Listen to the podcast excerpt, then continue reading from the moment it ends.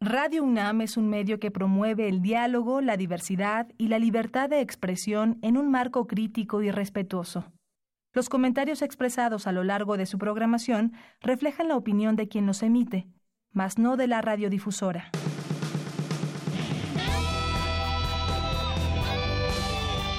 Prisma RU. Relatamos al mundo.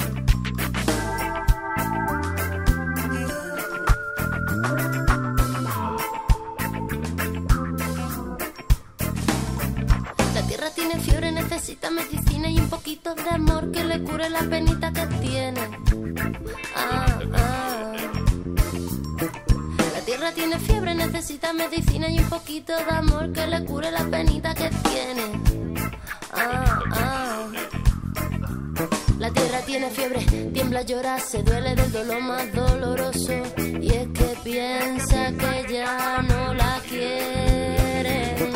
La tierra tiene fiebre, tiembla, llora, se duele del dolor más doloroso y es que piensa que ya no la quieren. Y es que no hay respeto ¿Qué tanto queremos a nuestro planeta? ¿Qué tanto queremos nuestra tierra, nuestro aire?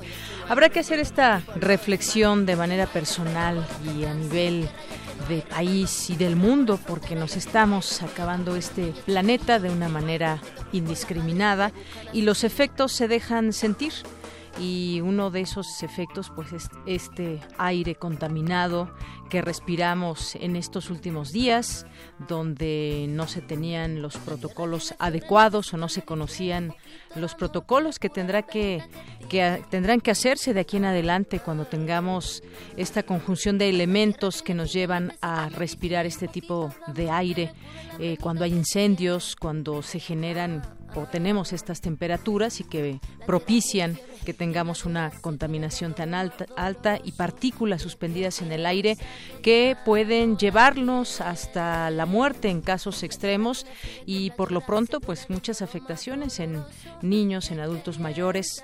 Así que habrá, habrá que repensar y reflexionar todo lo que está sucediendo a nuestro alrededor es que no hay respeto y se ahoga el aire y es que no hay respeto y hoy llora más madre y es que no hay respeto y se mueren de pena los mares y es que no hay respeto por las voces de los pueblos y es que no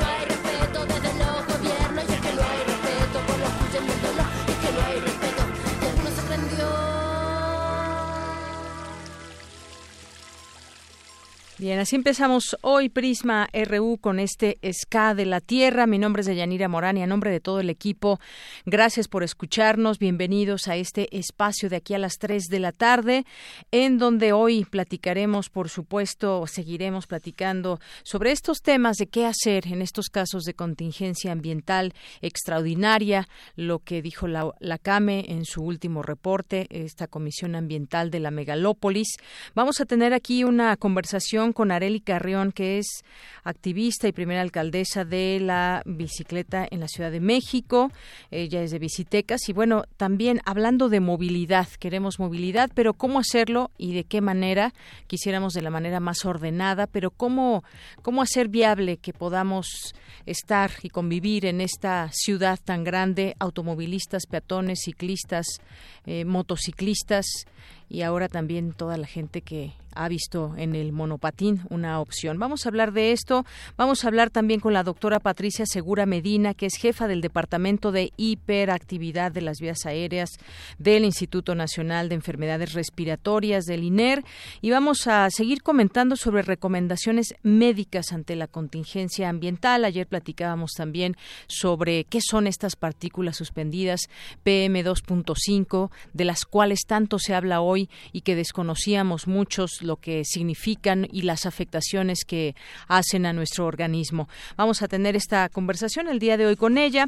Vamos a tener también en nuestra segunda hora una conversación sobre la Estrategia Nacional contra las Adicciones. Aquí tendremos vía telefónica eh, a la maestra Carmen Fernández Cáceres. Ella es directora general de los Centros de Integración Juvenil para hablar también de esta estrategia que se pondrá en marcha con el nuevo gobierno, cuáles son sus ejes y cómo lograr también todas estas campañas de prevención de las adicciones, cuántos, eh, cuántos jóvenes cada día caen en las manos de la adicción, cuáles son las drogas que más se consumen, pero por supuesto también saber que hay opciones. Vamos a platicar de este tema también, por supuesto. Vamos a tener hoy que es jueves diversa versión con mi compañera Ruth Salazar, que nos tendrá la segunda parte de la historia de Ayutla, una comunidad mije de Oaxaca que desde hace dos años se quedó sin acceso a su manantial y la simulación de autoridades estatales al mediar en este conflicto.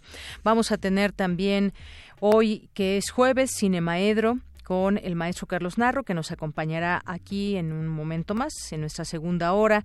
Vamos a tener información universitaria, eh, vamos a tener también información eh, cultural, nacional e internacional. Quédese con nosotros aquí en el 96.1 de FM de Radio UNAM. Desde aquí, relatamos al mundo. Relatamos al mundo. Relatamos al mundo.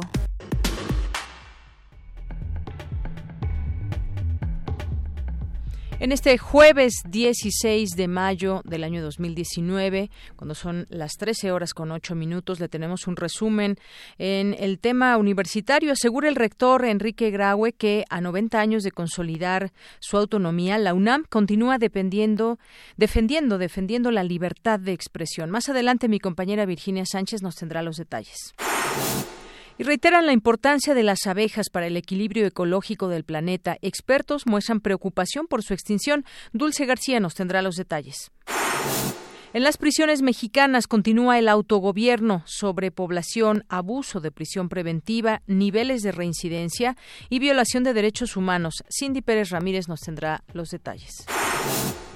Por su parte, Cristina Godínez nos recordará al escritor Juan Rulfo a 102 años de su nacimiento.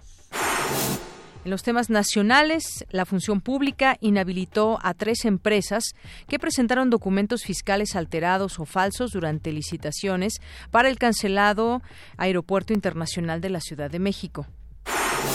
El secretario de Relaciones Exteriores, Marcelo Ebrard, instruyó a todos los consulados de México en el mundo eh, hacer las adecuaciones necesarias a fin de que cualquier persona, independientemente de su preferencia sexual, pueda llevar a cabo el trámite de matrimonio. A finales de junio se estaría en posibilidades de iniciar las obras del aeropuerto de Santa Lucía, informó el secretario de Comunicaciones y Transportes Javier Jiménez Espriu. Asesinan al periodista Francisco Romero en Playa del Carmen, Quintana Roo. En los temas internacionales, el presidente de Estados Unidos, Donald Trump, presentará hoy otro plan de migración en un intento para convencer a los legisladores de que es necesario reformar el actual sistema de migración de su país. Otro niño migrante murió mientras estaba bajo custodia de las autoridades de Estados Unidos. Van cuatro este mes. Campus RU.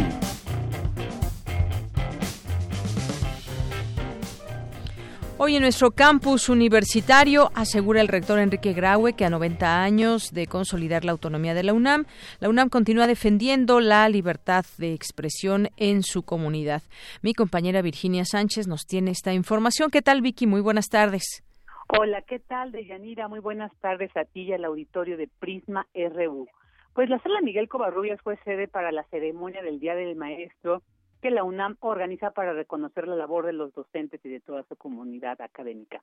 En la ceremonia, considerada la más significativa para la universidad, el rector Enrique Graue, acompañado de exrectores como Pablo González Casanova, entre otros, reconoció que es en el personal académico en quien recae la misión de crear y resguardar conocimientos, de ordenarlos y transmitirlos, de estimular y heredar vocaciones y de propiciar en los estudiantes el ánimo de superación y la avidez por descubrir lo ignorado y desconocido, contribuyendo de esta manera a la construcción de un mejor país. Y pues en ese contexto el rector resaltó que tras nueve décadas de mantener la autonomía, la UNAM dijo continuará defendiendo la libertad de expresión de su comunidad y que en esta casa de estudios no habrá ni existirán los dogmas o ideologías imperantes, porque dijo cuando nuestros académicos elevan su calificada voz, lo hacen desde el compromiso con la justa transformación de nuestra nación.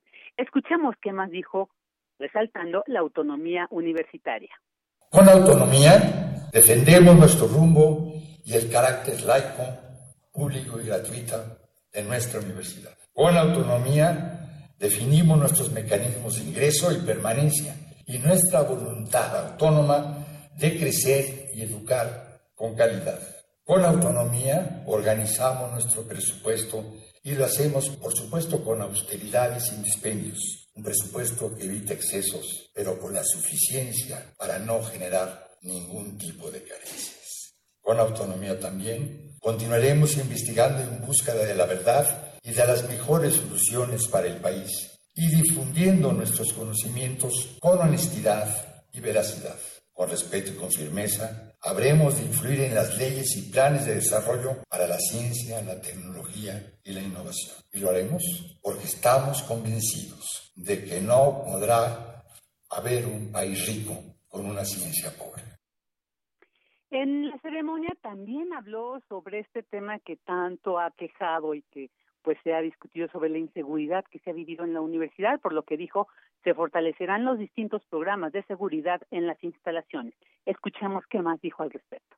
Es tan dolorosa la inseguridad que nos rodea y que hace unos días como muestra de ello se llevó la vida de una de nuestras estudiantes. Con su muerte y la muerte violenta de, de, de los jóvenes de nuestro país, se cercenan esperanzas, se destruyen familias y se asfixia el futuro del México que queremos ser. Vivir en una sociedad en paz y libre de armas es un imperativo impostergable. Como sociedad y como universidad debemos exigir combatir la violencia en donde quiera que ésta se encuentre. Continuaremos con las medidas que sean necesarias y estén a nuestro alcance para erradicar los delincuentes que rodean y que eventualmente penetran en nuestras instalaciones, ya sea con la pretensión de desestabilizarnos o de cometer actos ilícitos de diversa índole. Bueno, esto es lo que dijo el rector sobre la inseguridad, un tema también muy importante. Bueno, Deyanira, ahorita les comento que en este evento también se entregó el reconocimiento al mérito universitario a 70 académicos con 50 años de servicio, se invistió a cinco profesores e investigadores eméritos y se reconoció a cuatro integrantes de la Junta de Gobierno y uno del patronato universitario que finalizan su gestión. Deyanira, este es mi reporte. Gracias, Vicky. Muy buenas tardes. Buenas tardes. Hasta luego.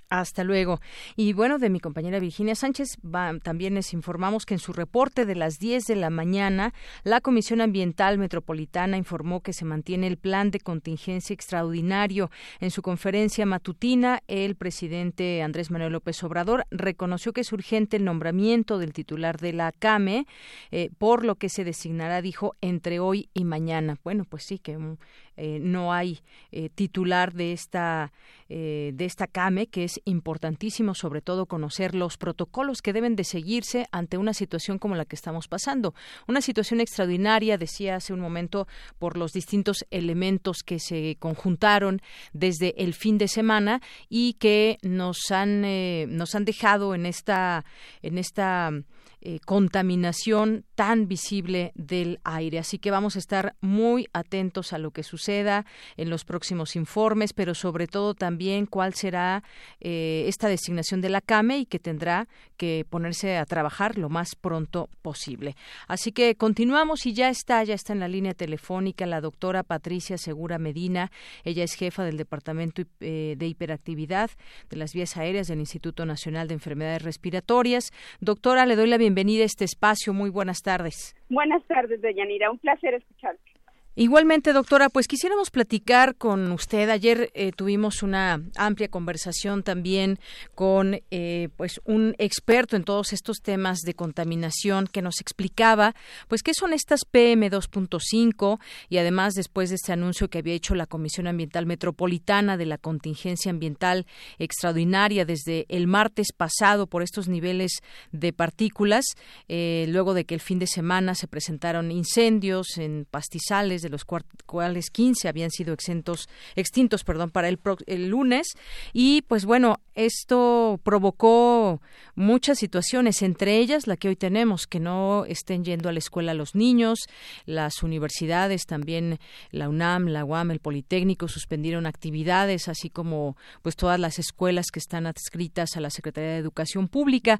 Y en todo esto, pues eh, muchos niños están en casa, por ejemplo, mucha gente, los adultos mayores también, pero mucha gente también, sin lugar a dudas, tiene que salir a trabajar y están en la calle, en el transporte público, caminando, incluso vemos mucha gente en bicicleta. Me gustaría que nos platique desde el punto de vista médico, pues cuáles son estas recomendaciones que deberíamos de seguir al pie de la letra en la medida de nuestras posibilidades. Eh, mira, Deyanira, uno de los eh, deberíamos de partir del hecho de que no habría efectos en la salud si no hubiera exposición. Por eso es que se recomienda específicamente si no se tiene que estar en la calle, mejor no salir a la calle, mantenerse en interiores, tener las puertas y ventanas cerradas, porque evidentemente entra ese aire también a, las casas. Entonces eso, bueno, si no se puede evitar, como tú lo decías, que hay que estar en, la calle o que alguien eh, tiene que estar, si vamos en el coche mejor con las ventanas arriba y con haciendo circular el aire si esto es posible.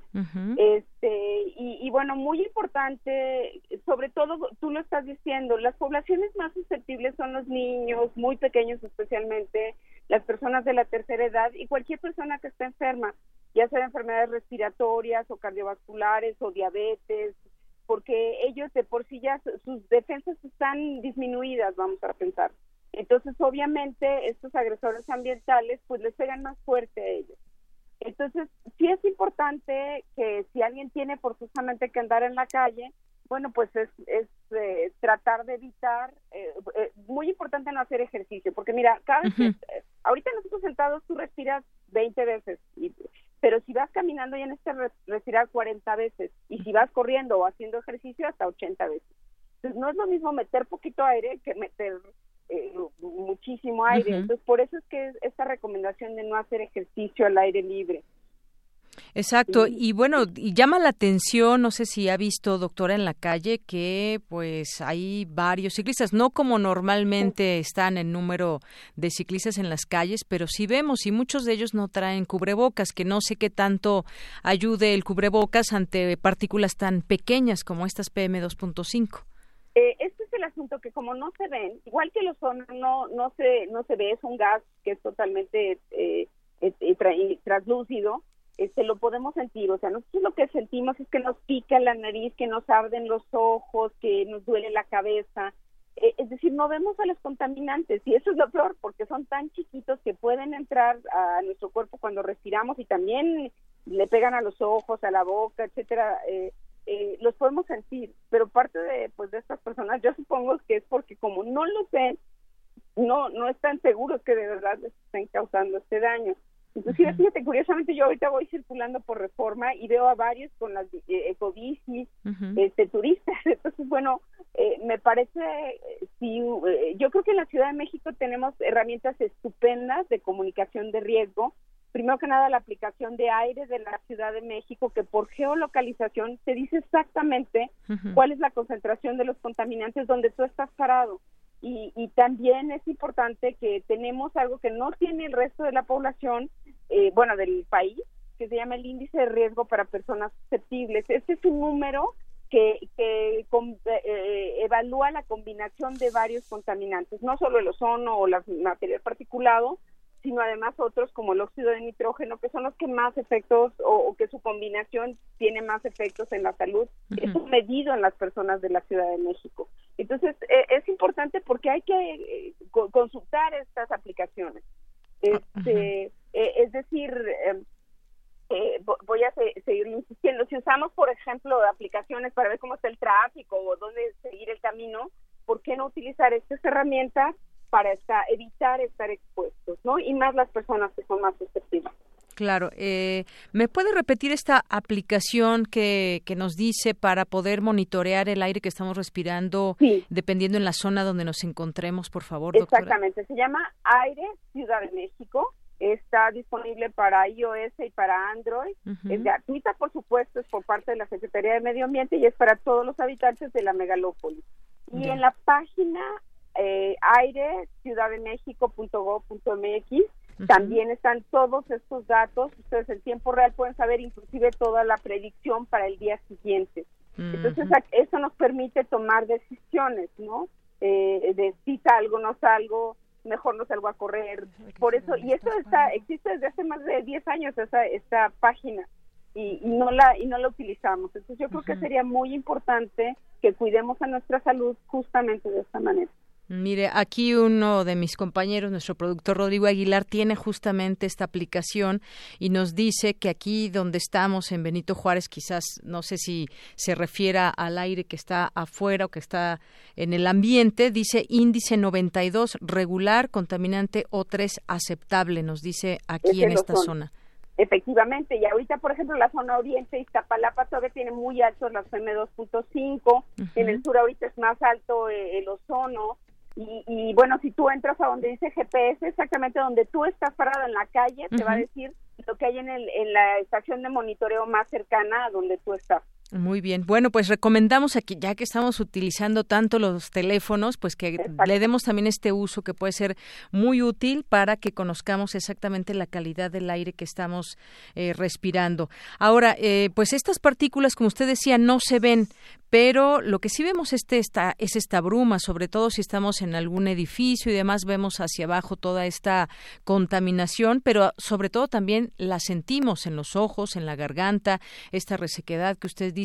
Yo no sé quienes nos están escuchando si, si lo han sentido, pero muchos de nosotros que hemos estado estos últimos días en la calle, por supuesto que hemos, hemos sentido alguna de, esta, de estos síntomas. Eh, eh, efectivamente, y eso es lo más importante, no exponerse y, bueno, sí es importante eh, que si nos están dando estas recomendaciones, sería muy bueno seguirlas, porque eh, eh, ya hay muchos estudios y se sabe los efectos que este material particulado genera sobre la salud. Así es. Estaba leyendo también que la norma oficial mexicana, publicada en 2014, explica que las partículas contaminantes se clasifican de acuerdo con su diámetro aerodinámico, que pueden ser igual o menores a 10 micras y una micra es la milésima parte de un milímetro y en menores o iguales a 2.5 micras, eh, pues como decíamos, son imperceptibles, llegan, pero sobre todo afectan mucho más a esta población que decíamos vulnerable, que son los niños, los adultos mayores. Pero me gustaría también que nos explique, eh, doctora, al aspirar estas partículas, cuál es el camino que siguen o dónde se quedan alojadas estas partículas y si una vez adentro en algún momento pueden salir o ya eh, se queda ahí esta afectación. Explíquenos después de lo que sucede cuando las respiramos. Mira, aquí el tamaño importa mucho y la composición. Eh, evidentemente esto, las de 10 micras las podemos respirar y normalmente se van a quedar en las vías aéreas altas, así en la nariz, en la garganta, pero estas tan chiquitas como las de 2.5 y hay todavía más pequeñas que son las nanopartículas, esas pueden llegar hasta nuestros alveolos, a los pulmones, y las más, más, más chiquitas inclusive atravesar los pulmones y llegar a la sangre y distribuirse por todo el cuerpo, llegar al A través de todo el torrente, digamos. Exactamente, por la sangre.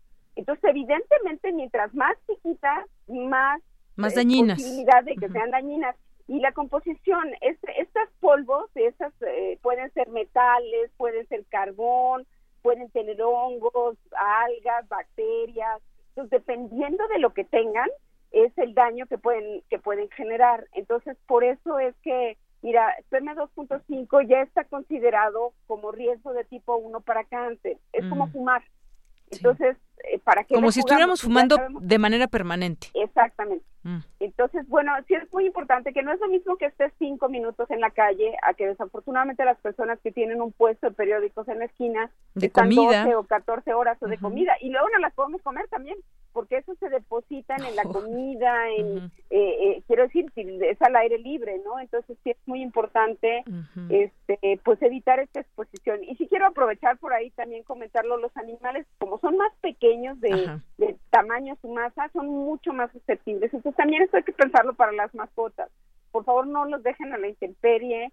Este, tapen lo, sus, eh, donde están sus bebederos y comederos y también a los niños. O sea, yo sé que ahorita los tienen en casa eh, y es un poco más complicado pues explicarle que no tiene que estar en el patio o en el jardín, este, pero pero esto de verdad o salir al parque. Exactamente, tenemos que pensar en evitar el daño, no no que ya después digamos, ay, me dio una crisis asmática o no puedo respirar, me duele mucho la cabeza, este, si nos están dando las recomendaciones por algo.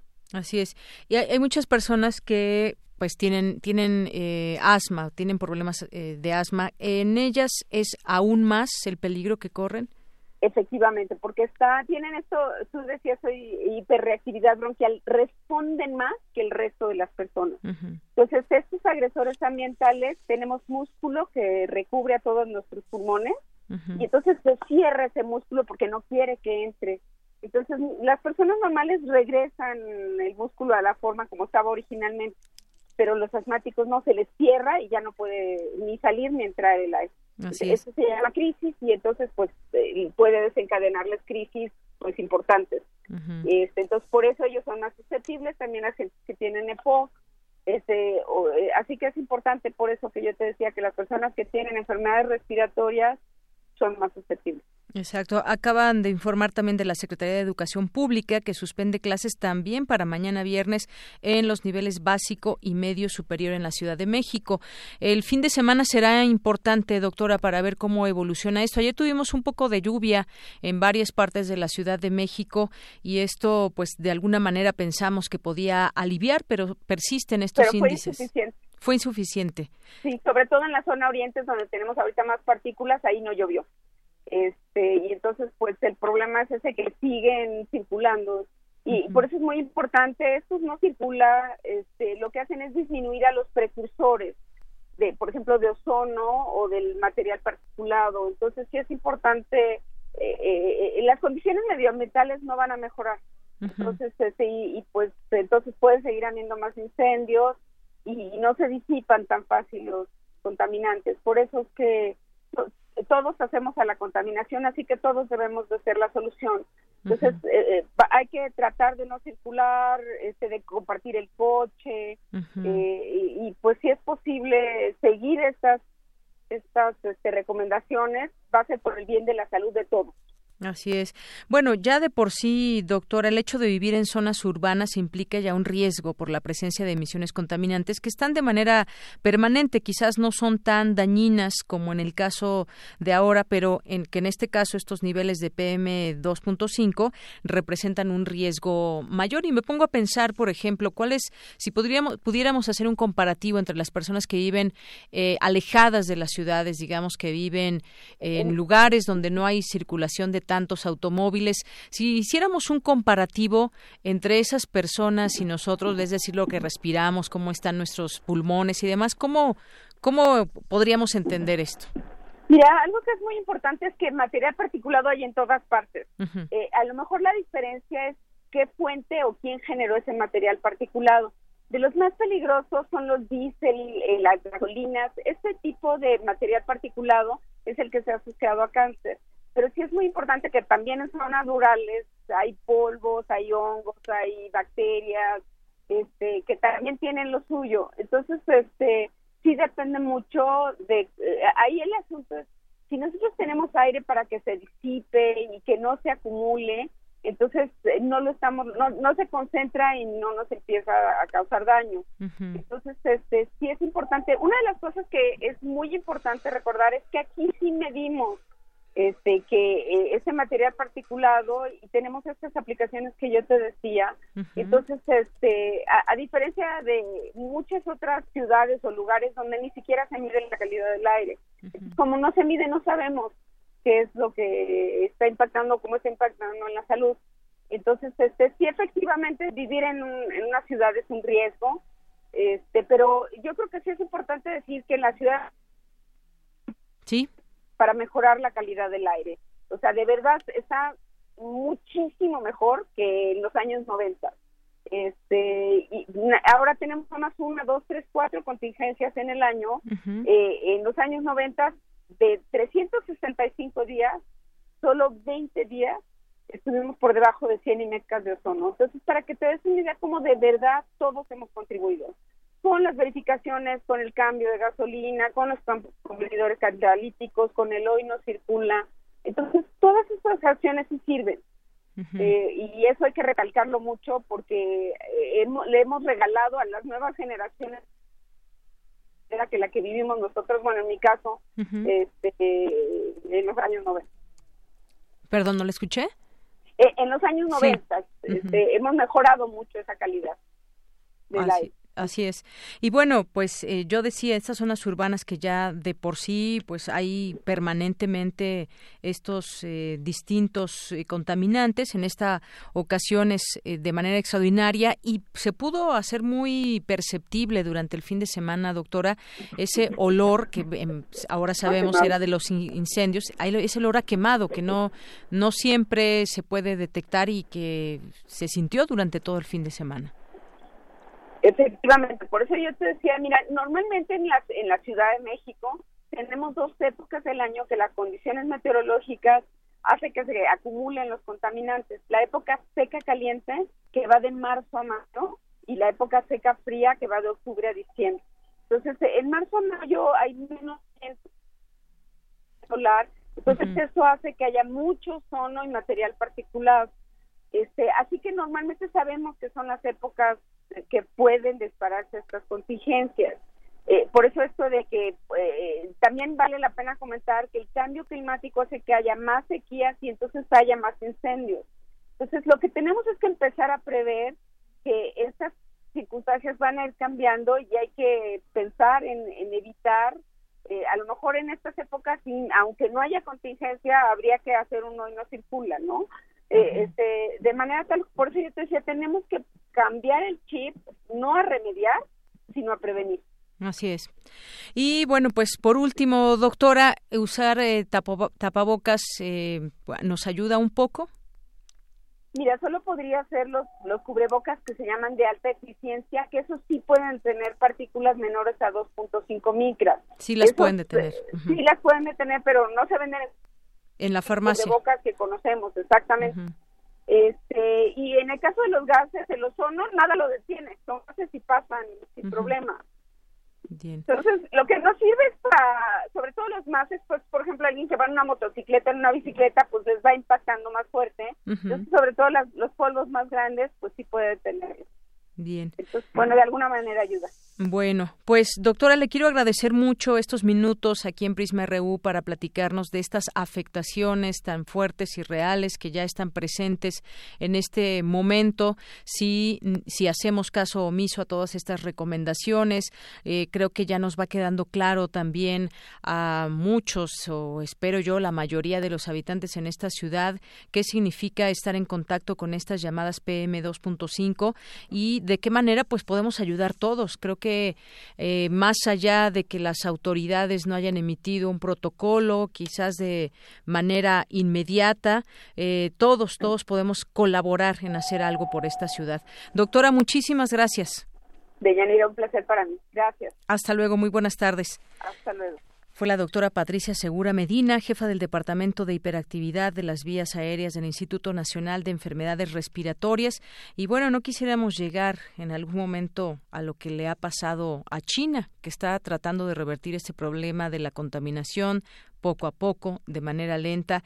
En algún momento, hace unos años, lo recuerda hoy este sitio del Excelsior, emitía pantallas del amanecer en medio de la contaminación para que vieran cómo era eh, un amanecer en ese momento donde todo estaba cubierto de una espesa nube de humo alrededor eh, daba la impresión que todo estaba nublado, pero en realidad es la contaminación allá en China y en estas grandes pantallas les ponían cómo pues cómo debería ser el amanecer. Ojalá que estemos muy distantes de, de llegar a esa una situación eh, de este tipo, pero por lo pronto, pues les decíamos, ya la SEP dijo que mañana tampoco hay clases. Seguimos informando al respecto.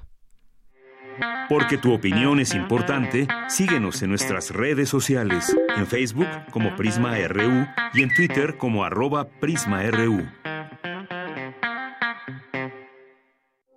Queremos escuchar tu voz. Nuestro teléfono en cabina es 55 36 43 39. Continuamos una de la tarde con 36 minutos y ya está en la línea telefónica Areli Carreón, activista y primera alcaldesa de la bicicleta de la Ciudad de México. Es miembro fundador de Bicitecas AC, es de profesión periodista. ¿Qué tal, Areli? Bienvenida, muy buenas tardes. Buenas tardes, Deyanira, a ti y a tu público.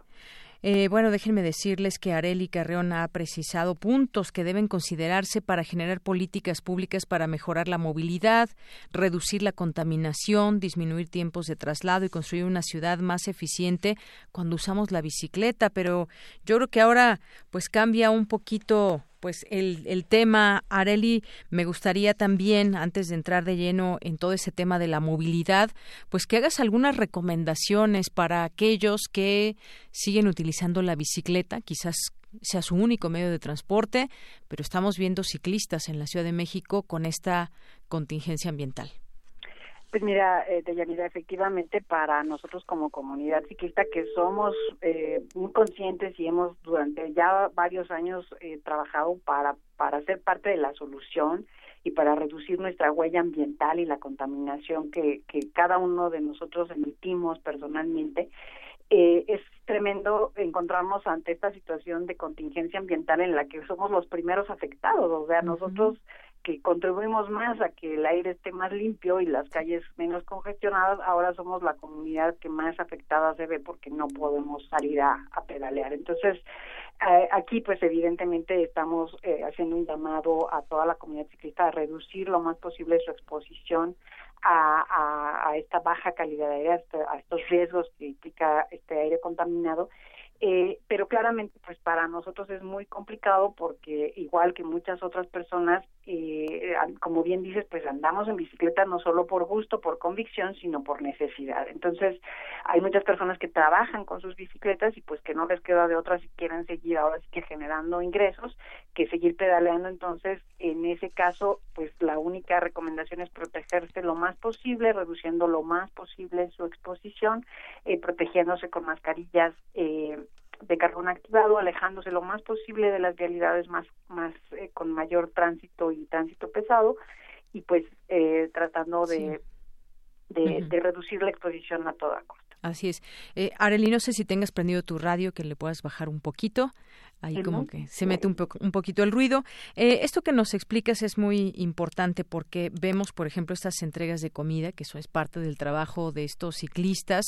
Eh, me tocó ver hoy durante la mañana también gente que va pues por la ecobici y entonces anda por la calle. Algunos incluso vi uno con una mascarilla especial, otros más con cubrebocas, pero hay gente también que está en bicicleta sin ningún tipo de restricción. Pues mira, un poco como te digo, es eh, eh, desde que no ha permeado totalmente la información eh, eh, hasta que mucha gente piensa, bueno, pues que una exposición pequeña o con ritmos de pedaleo, o sea, con una con un ritmo cardíaco bajo, pues la, la, la exposición o el riesgo se, se disminuye. Eh, entonces es una combinación de, de esto, ¿no? El que lleva a algunas personas quizás a no, a no utilizar la protección o algunas pues tampoco tienen acceso, acceso o no saben exactamente cuáles son las mascarillas que sí funcionan un poco más, ¿no? Las azules eh, quirúrgicas esas ayudan muy poco eh, eh, y bueno, pues este tipo de informaciones son las que estamos tratando a, través de nuestras eh, plataformas electrónicas y redes sociales el poder socializar un poco más. Muy bien.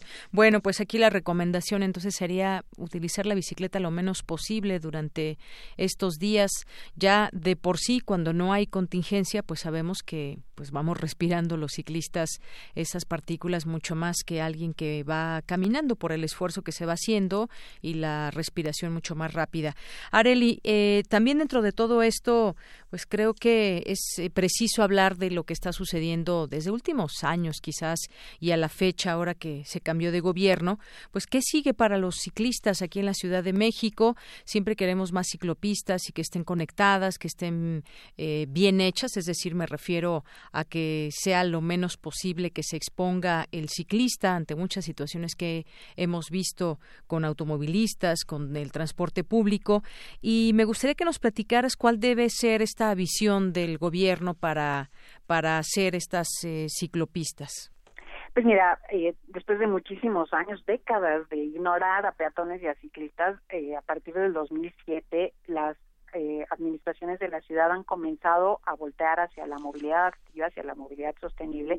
Y gracias a un esfuerzo muy claro de la sociedad civil desde con perfiles desde la salud, desde el medio ambiente, desde la activación física, etcétera, pues hemos logrado que poco a poco empiece a ponerse de nuevo dinero y, y, y planes y proyectos en la mesa para lograr pues que la ciudad sea no solo para los automóviles, sino para todas las personas. O sea, que veamos eh, rampas, eh, accesibilidad, que veamos eh, banquetas dignas y adecuadas en todos lados, que haya pasos seguros, que, que, que haya, por supuesto, ciclovías y, y estacionamientos. Y lo que nosotros necesitamos ahora, pues no solo es que se mantenga esta política pública ya en la dirección correcta, adecuada, sino que además se acelere. Aquí lo que necesitamos es que para lograr que muchas más personas puedan adquirir estos hábitos saludables, el que puedan contribuir a reducir sus emisiones de gases de efecto invernadero, eh, a que puedan realmente tener estas vidas más saludables, ahorrar tiempo, a no estar atrapados en la, en la congestión vial, pues necesitamos una red real de ciclovías. Actualmente la ciudad tiene 180 kilómetros desconectadas entre sí, sobre todo concentradas en el centro de la ciudad, y el, el análisis que nosotros tenemos hecho desde el año 2007 es que la ciudad necesita un mínimo de 600 kilómetros, o sea que estamos muy lejos de haber llegado ya al, al, a la meta mínima eh, adecuada para lograr que cualquier persona tenga la seguridad, la confianza, eh, eh, la, comodidad, la facilidad de ir a donde va en bicicleta. Entonces, aquí urgir al gobierno muy claramente a continuar sus políticas, pero acelerar esta transformación urbana con muchísimo más brillo, con más energía, con más inversión pública, porque en la medida en que esto pueda lograrse, pues obviamente vamos a lograr que mucha gente que hoy en día utiliza el transporte público pueda optar por la bicicleta o mucha gente que también está siendo parte del, del conflicto y utilizando su vehículo eh, privado de una manera muy ineficiente en, trans, en, en tramos muy cortos o, o, como vemos que es el promedio en la ciudad, que prácticamente la mayor parte de los viajes que se hacen en automóvil en nuestra ciudad llevan un solo pasajero. Uh -huh. Entonces es, es verdaderamente, o sea, se utilizan demasiado espacio y le producen una contaminación, un ruido, una congestión que nos afecta a todos cuando realmente si hubiera condiciones adecuadas para ir en bicicleta, probablemente muchos más ciudadanos podrían optar sí eh, fácilmente por, por, por, ir en bici. Entonces aquí el llamado muy claro es acelerar la construcción de la infraestructura ciclista que la ciudad necesita. Es una cosa urgente, lo vimos en el sismo, lo vimos eh, en, en, el desabasto de la gasolina. Nuestra ciudad tiene ya muy claramente que apostarle más fuertemente a las alternativas. La sociedad está lista. Nosotros vemos eh, domingo tras domingo, hay cerca de un millón de personas que salen año tras año a disfrutar de los paseos dominicales en reforma, el ciclotón, todo esto. O sea, la verdad es que una, hay una disposición y una potencia social muy importante para, para ser parte de la solución y no del problema y pues uh -huh. ojalá el gobierno de la ciudad ahora sí que tome eh, tome muchísimo más fuerza para hacer lo que está haciendo bien, pero que lo haga más aceleradamente para claro. el bienestar de la ciudad y de, y de todos, no nada más de los ciclistas. Así es, estoy de acuerdo contigo en todo esto. Hay está dispuesta mucha gente a tomar la bicicleta y dejar el carro, pero solo si se siente segura, si siente que pues la calle también tiene un espacio para los ciclistas. Mucha gente no lo hace aún por este miedo y yo sé que también hay muchos intrépidos que pues desafían al tráfico y a todo lo que sucede en la ciudad todos los días. Se ha avanzado Areli Carreón eh, de alguna manera. No ha sido quizás de la manera ideal, pero hay, por ejemplo, ustedes como organizaciones como, como Visitecas y otras tantas organizaciones que hay, creo que, creo que son voces que se deben de escuchar y de estar en contacto contacto con esas autoridades que pues tienen en sus manos esta posibilidad de planear. Además, fíjate que las las ciclopistas no son tan caras a comparación, no son caras a comparación de toda la infraestructura que se eh, que se requiere o todo el presupuesto cuando son vías para automóviles. Estamos hablando de que pues falta quizás un poco de orden, conocimiento para que los ciclistas tengan esta posibilidad y ya ya no diría yo solamente los ciclistas, no es que nos vayan a ser ciclopistas para tenerlos contentos y ya estamos pensando en algo integral. Esto es que menos autos y más ciclistas y esto esto permitiría también abonar en las soluciones para evitar tanta contaminación.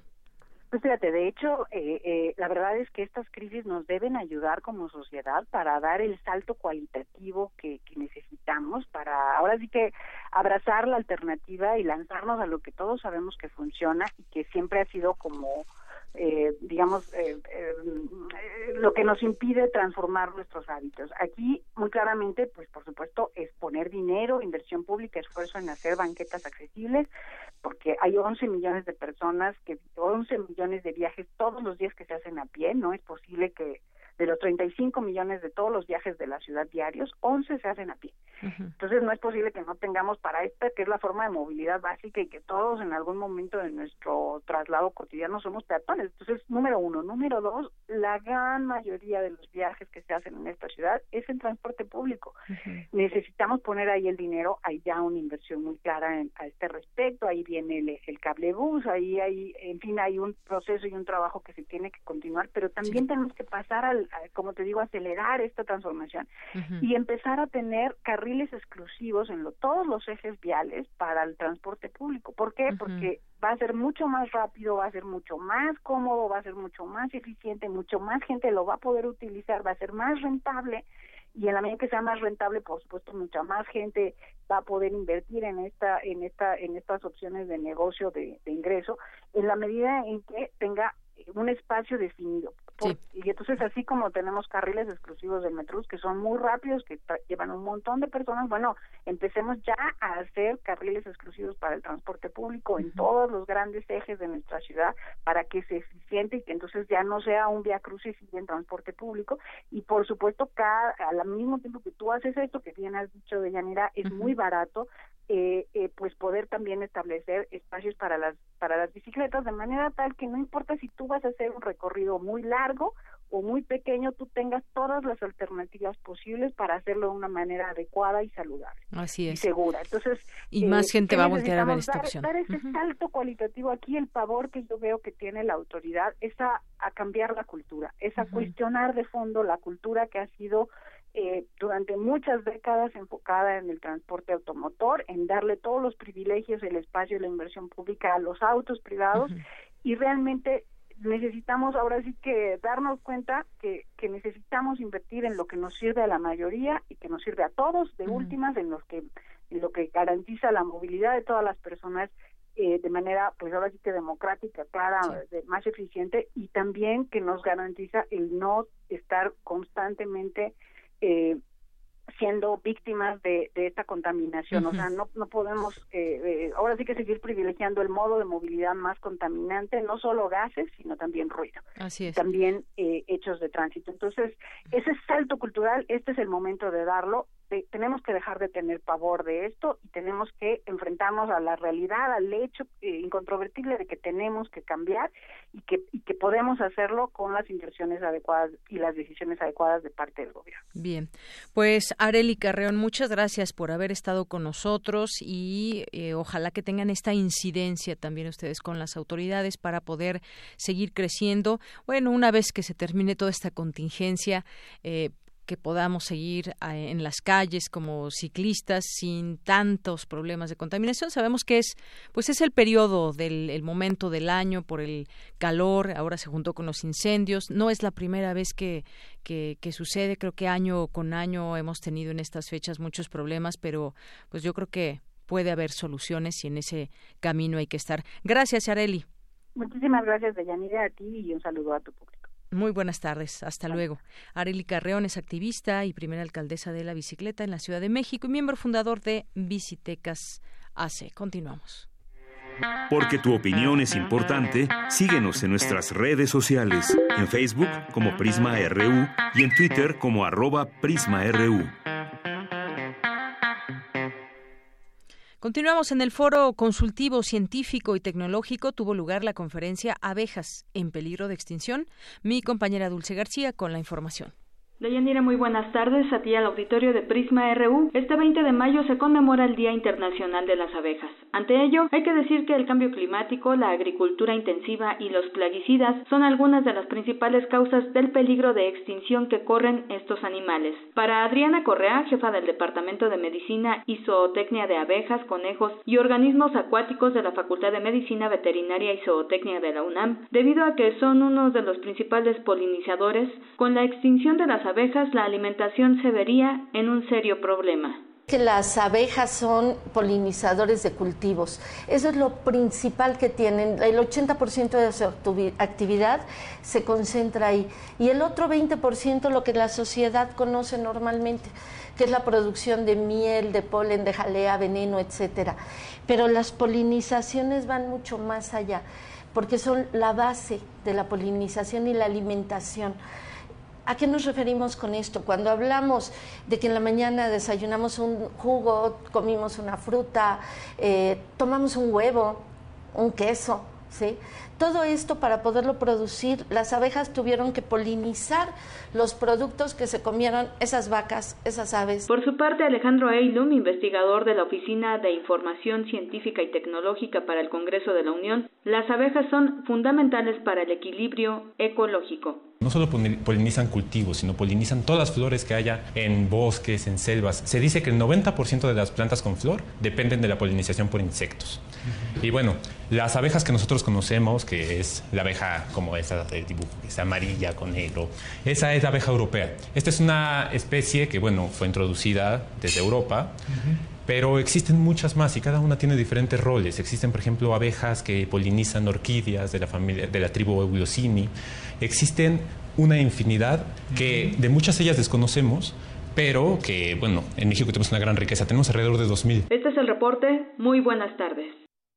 Gracias, Dulce. Muy buenas tardes. Vamos ahora con Cindy Pérez Ramírez. En las prisiones mexicanas continúa el autogobierno. Hay sobrepoblación, abuso de prisión preventiva, niveles de reincidencia y violación de derechos humanos. Adelante, Cindy.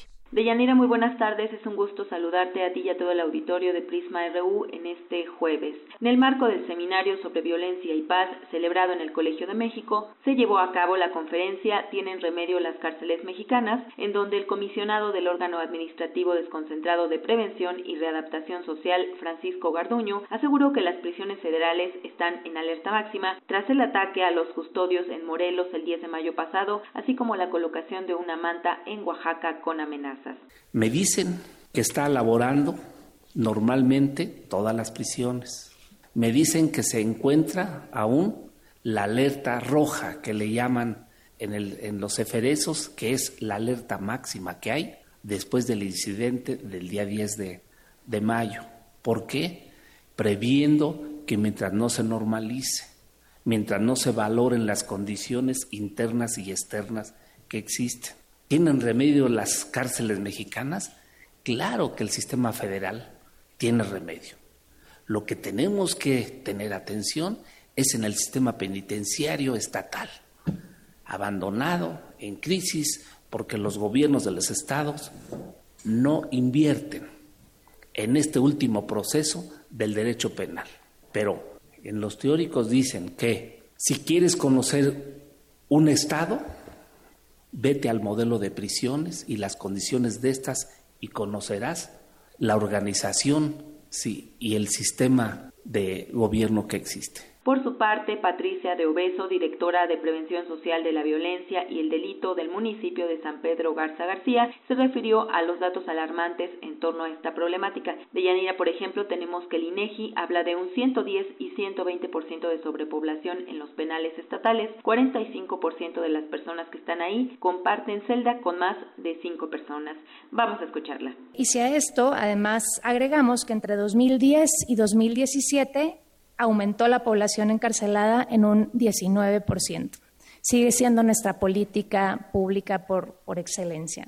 Eh, datos recientes del INEGI muestran que el 35% de los hombres privados de su libertad y en el caso de las mujeres un 45% de ellas no tienen una sentencia. Además, casi la mitad de esta población lleva más de dos años esperando una sentencia dentro de una prisión a nivel estatal.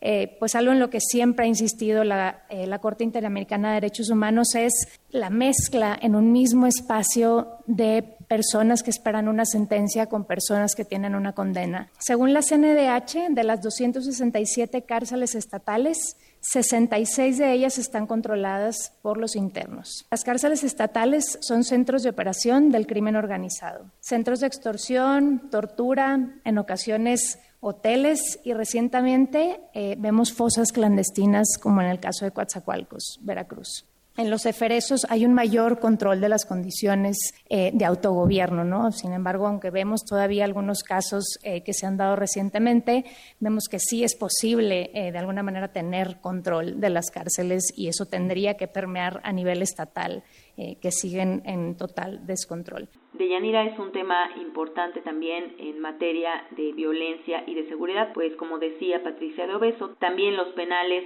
se vuelven cuna del crimen organizado. Hasta aquí el reporte. Muy buenas tardes. Gracias, Cindy. Buenas tardes. Cultura RU.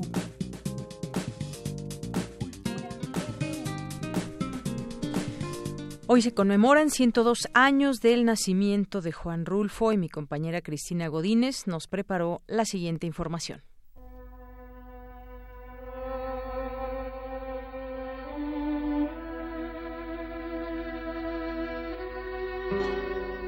El 16 de mayo de 1917 en Jalisco nació Juan Rulfo. Fue registrado en el municipio de Sayula como Juan Nepomuceno Carlos Pérez Rulfo Vizcaíno. Parte de su infancia la vivió en la población de San Gabriel. Como escritor, Rulfo se apropió de las experiencias que desgarran el precario orden familiar, la guerra, el despojo, la orfandad, y de su región de origen, cuyo entorno inmediato fue el de las haciendas y el campo destruidos por la violencia de la Revolución y la Cristiada. Y de este hecho histórico, en una entrevista para el programa A Fondo, en 1977 expresó lo siguiente. Cuando se aplicó la Constitución mexicana, de que debía haber un cura por cada 10.000 habitantes. Eh, naturalmente que el pueblo se opuso. Entonces los sacerdotes cerraron las iglesias y dejaron el culto cerrado también. El pueblo protestó primero con boicots de distinta forma, después se levantó en armas, tomó las armas, se fue a defender lo que llamaban ellos la santa causa de Dios.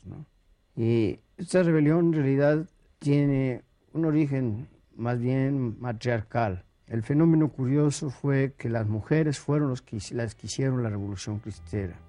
Trabajó en la Secretaría de Gobernación como clasificador del archivo, esto en 1937. En ese mismo año conoció al escritor Efren Hernández. Para 1941 se estableció como agente de migración en Guadalajara, donde conoció a Juan José Arreola. A Rulfo se le considera un orfebre de la literatura. Escribió los cuentos que están en el volumen El Llano en Llamas de 1953. Su primera novela fue Pedro Páramo de 1955. Ve a Comala, Juan. Allá vive tu padre. Así lo haré, madre. No vayas a pedirle nada. Exígele lo nuestro. Lo que estuvo obligado a darme y nunca me dio.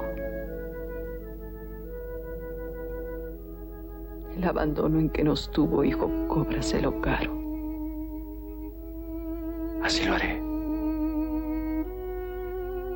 No, no dejes de ir a buscarlo. Le dará gusto conocerte. Se llama Pedro Páramo. Su segunda novela fue El Gallo de Oro de 1958. Entró en contacto con el mundo del cine y tenemos su cortometraje El Despojo de 1959. Además, participó en el filme La Fórmula Secreta de 1964. Y de sus personajes y paisajes, esto fue lo que dijo. Cualquier persona que tratara de encontrar esos paisajes, encontrar esos uh, motivos que han dado este, origen a esas descripciones, no las encontraría. Ha sucedido con frecuencia. personas que han querido ir a ver. Este, nos pasó hace poco, se quería hacer un número, una revista literaria dedicada al llano en llamas. Entonces quería fotografiar la zona, la región. nunca se encontró el paisaje. Se querían retratar los rostros de, las, de, los, de los personajes, porque no los personajes no tienen rostro. Quizá usted haya observado eso también. No, pues la gente es, es común y corriente, ¿no? Como en todas partes. No había nada especial.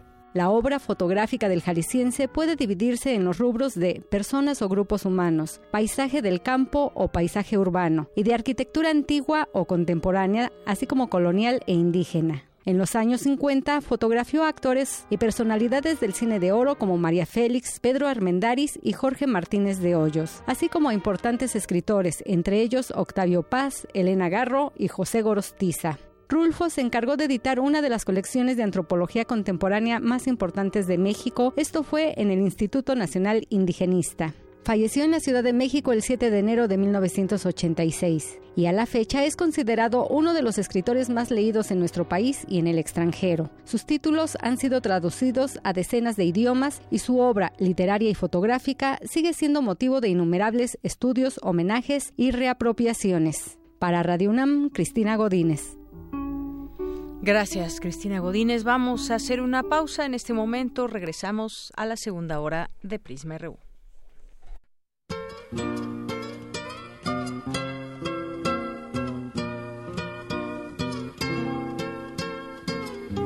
...2019... ...100 años del nacimiento de Chabela Vargas.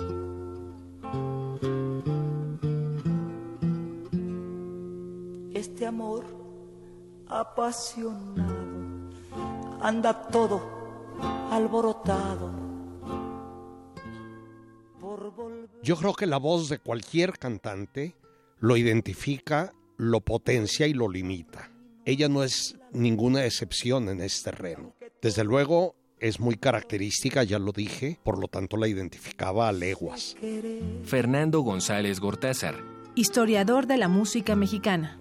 Chabela Vargas, 96.1 FM. Radio UNAM, Experiencia Sonora.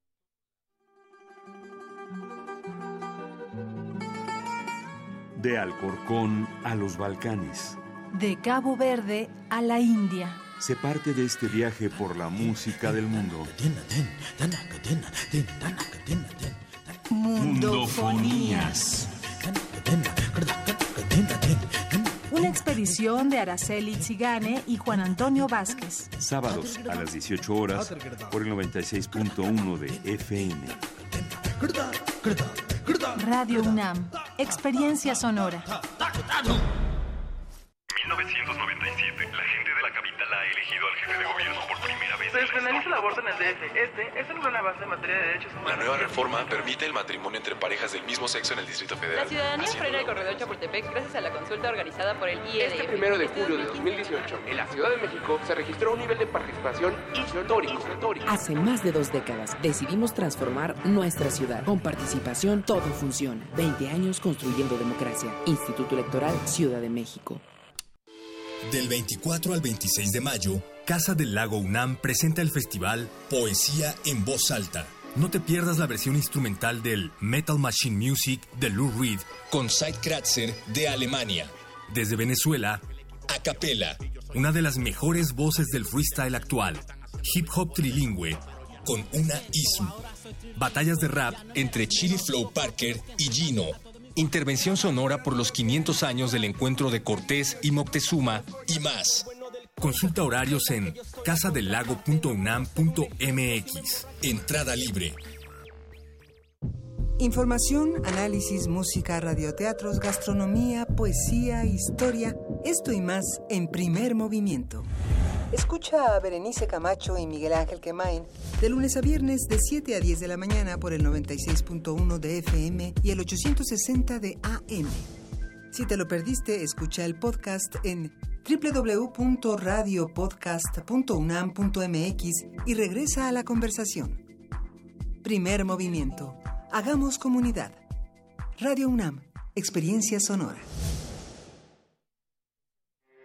Porque tu opinión es importante, síguenos en nuestras redes sociales, en Facebook como Prisma RU y en Twitter como arroba PrismaRU.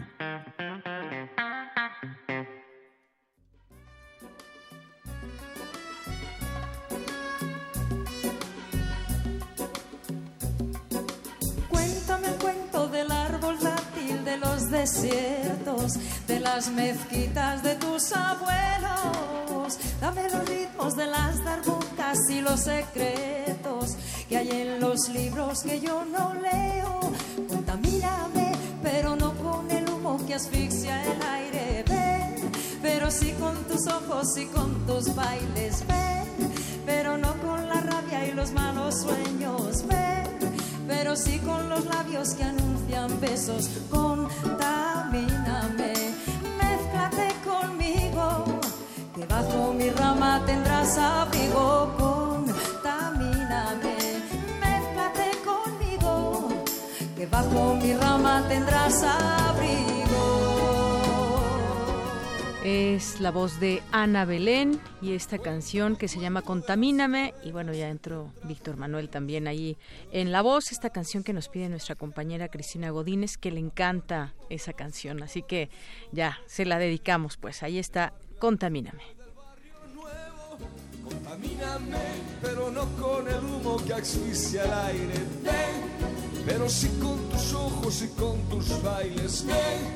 Pero no con la rabia y los malos sueños. Pero sí con los labios que anuncian besos. Contamíname, mézclate conmigo, que bajo mi rama tendrás abrigo. Contamíname, mézclate conmigo que bajo mi rama tendrás abrigo.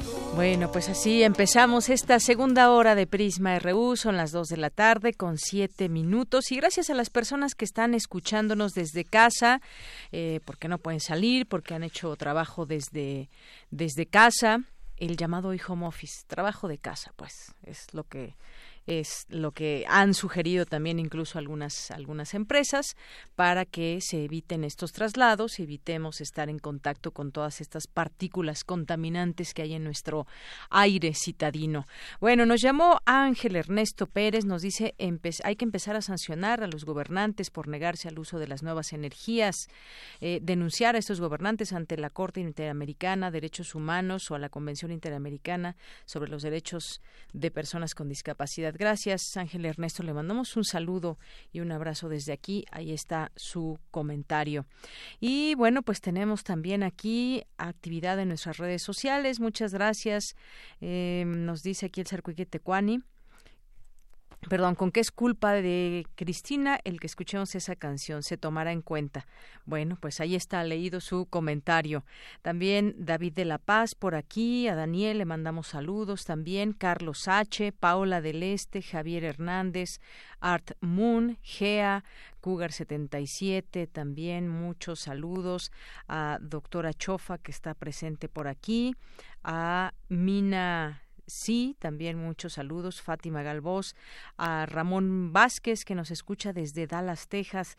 Nos dice los problemas que afectan a los ciudadanos y, sus, y, los ciclistas. Hacen falta ciclopistas, espacio para las bicicletas. Y dice que también estaba escuchando la información con Dulce y los problemas de las abejas. Ramón, pues muchos saludos allá. Cuéntanos cómo, cómo está Dallas, Texas de contaminación. No tengo idea qué tan qué tan limpio está el aire o no. Pero bueno, ahorita les voy a comentar también, si quieren cambiar de aires y quieren irse a ciudades donde no hay contingencias, ahorita les vamos a decir cuáles son para que lo vayan pensando. Eh, también nos escribe por aquí nuestros amigos de Editorial Enequén, Román Hernández García, Luis M. García también. Dice, con respecto, Román nos dice, con respecto a no exponerse a la contingencia, ¿cómo le debe hacer las personas que trabajan como repartidores, las empresas, Lala, Pepsi, similar, no tienen conciencia, no les importa, mandan a su gente y nada más? Pues sí, efectivamente, quizás pues bueno, hay recomendaciones y depende también mucho de las personas que están al frente de las empresas, cómo se organicen ante estos momentos de contingencia, porque las autoridades han emitido ya las sugerencias, eh, los consejos, pero ¿qué pasa también con todas las, las autoridades, David? Eh, Barrera Agar también nos escribe por aquí. Muchos saludos. Roger Josué, eh, listos para escucharnos. Ramón Vázquez allá en Dallas, Claudia Domínguez, que nos manda muchos saludos. Saludos, Claudia. Y bueno, pues aquí estamos atentos a todo lo que ustedes vayan escribiendo. Nuestros amigos de Visitecas también, Claudia Moreno, Margeven, R2, Gervasio, eh, BLK también por aquí, que nos dice que va a asistir a nuestro aniversario. Pues qué emoción también que nos puedan acompañar. Recuerden, el próximo jueves 30 de mayo, eh, de 1 a 3 de la tarde, vamos a hacer el programa en vivo desde la sala Julián Carrillo.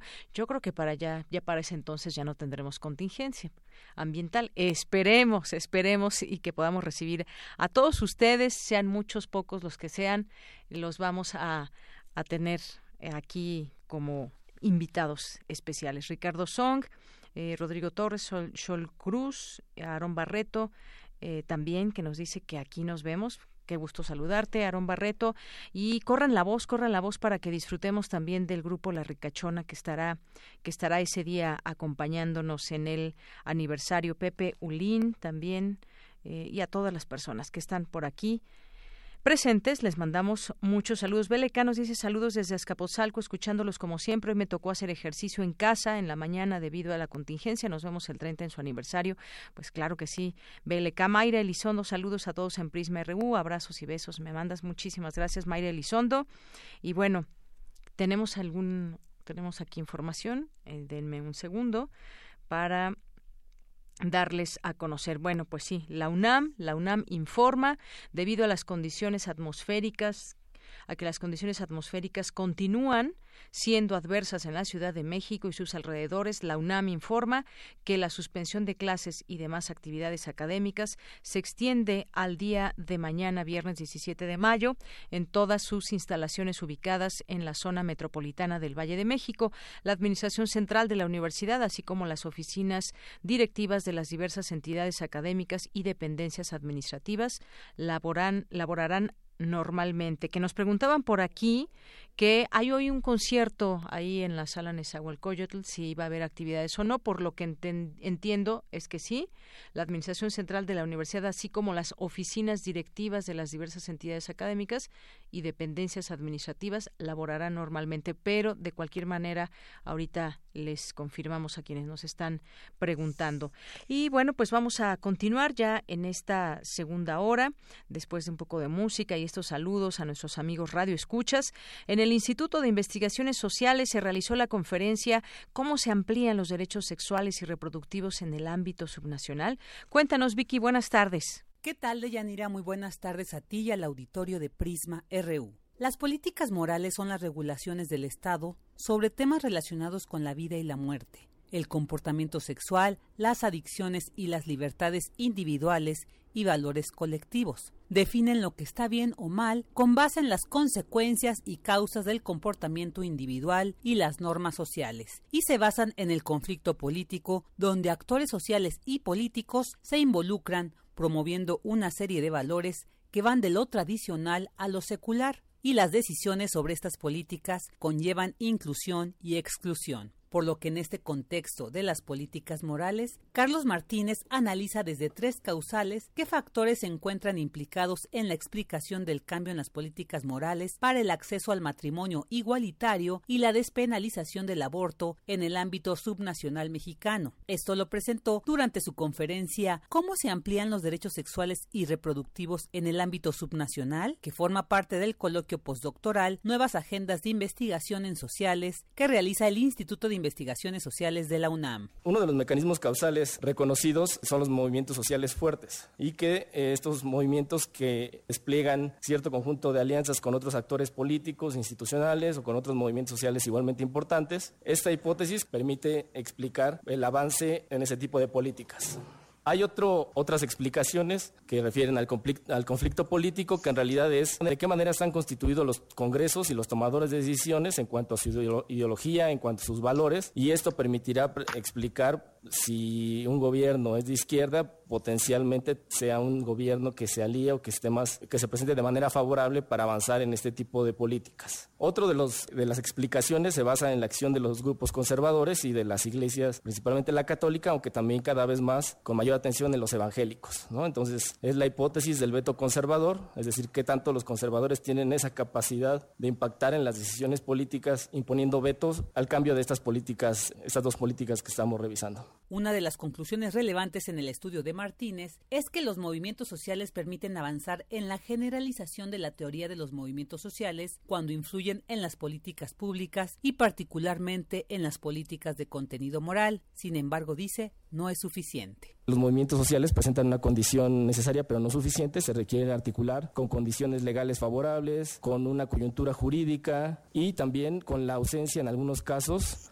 de un movimiento conservador importante o de actores conservadores importantes influyendo en este tipo de temas. Para el ámbito subnacional mexicano, cuando menos, la hipótesis de los partidos políticos resulta irrelevante, mientras que otras hipótesis de carácter legal e institucional remarcan su importancia. No es relevante en ninguno de los casos de los patrones de causas que el Congreso hubiera estado conformado por una configuración de carácter secular, que se aproxima mucho a la lógica de la ideología si es de izquierda o de derecha, porque en muchos de los casos se logró avanzar en la despenalización o en la aprobación del matrimonio igualitario con partidos conformados por el PRI y por el PAN como segunda fuerza, la conformación secular o ideológica de los partidos políticos en los estados. No resulta relevante.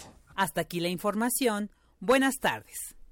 Gracias, Vicky. Muy buenas tardes. Vamos ahora a la diversa versión de Ruth Salazar. Este jueves, eh, pues nos tiene la segunda parte de la historia de Ayutla. Una comunidad mije de Oaxaca desde hace dos años se quedó sin acceso a su manantial y la simulación de autoridades estatales, el gobierno, por supuesto, al mediar en este conflicto. Adelante. Diversa versión transitando al horizonte de la igualdad.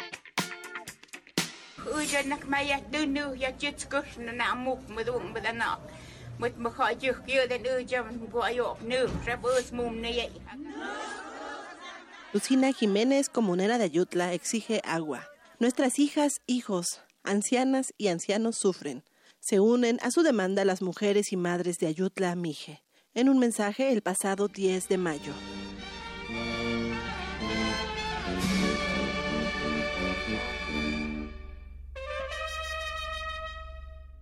¿Qué tal de Yanira Auditorio de Prisma RU?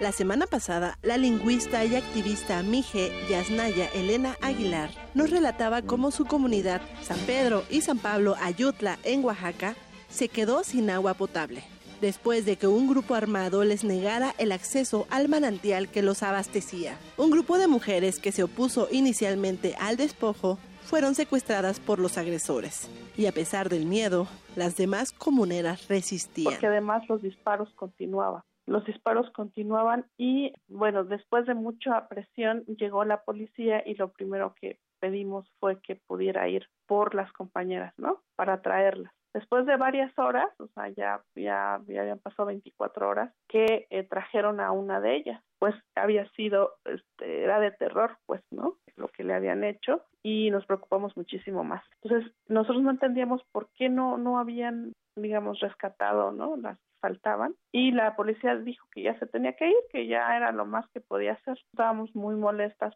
cómo iban a irse y nuestros compañeros estaban allá y ya sabíamos lo que estaba sucediendo. Era muy desesperante. Las autoridades y las madres de Ayutla se opusieron a la partida de la policía hasta que no les ayudaran a recuperar a las mujeres secuestradas. Pero vino una situación muy tensa y derivado de eso el secretario de Seguridad Pública de Oaxaca declaró que habían interpuesto 11 denuncias penales contra las autoridades de mi comunidad. Entonces, no solamente estamos pasando por todo eso, sino que eh, por pedirle y presionar a la policía que fuera por nuestras, el resto de nuestras compañeras, eh, eso implicó la criminalización de las autoridades de mi comunidad. Finalmente, y a pesar de la criminalización, las mujeres fueron rescatadas.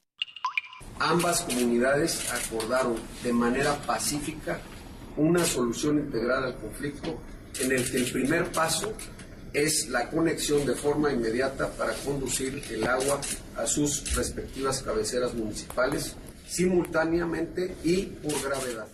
Es la voz del gobernador de Oaxaca, Alejandro Murat, quien en conferencia de prensa y acompañado de autoridades de Ayutla y Tamazulapán del Espíritu Santo, anunció un acuerdo histórico entre las dos poblaciones. No obstante, mediante un comunicado, las autoridades de Ayutla desmintieron al mandatario Alejandro Murat y recalcaron que no firmaron ninguna minuta de acuerdo.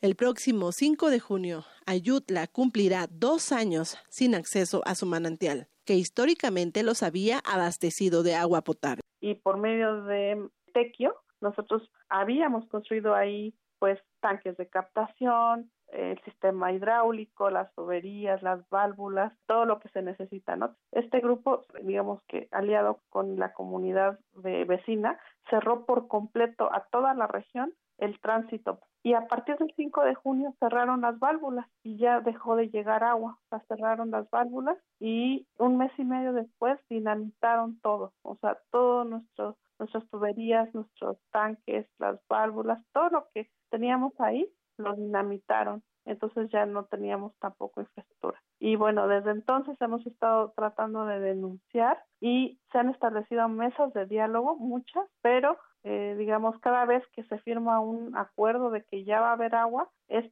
se llega ya y ese grupo lo impide. ¿Cómo es vivir sin acceso al agua? ¿Cómo han logrado sobrevivir estos dos años? ¿Cómo se las han ingeniado? Yasnaya nos cuenta allá no hay pozos, entonces hay como cuando llueve se cargan, digamos, los arroyos o se cargan eh, los chorritos y de ahí es que la, el Comité del Agua ha tratado de, de distribuir, de racionar, ¿no? Como llovía, pues entonces podíamos aprovecharlo. El asunto es que estamos enfrentando una sequía no vista en mucho tiempo, según los especialistas, según lo que leí, no vista en 10 años. Entonces, es complicado. Ahorita estamos haciendo de todo, viendo cómo para poder, digamos, racionando lo más que se puede tener agua potable. Hay agua, pero que no es potable, ¿no? Ahorita estamos ya en una situación bastante complicada. Y bueno, las que sufren más para poder allegarse el líquido son las mujeres. Hemos estado eh, presionando y particularmente ha sido este es, todas estas agresiones muy duro contra las mujeres. La mayor parte de los predios que han que fueron despojados es digamos de comuneras.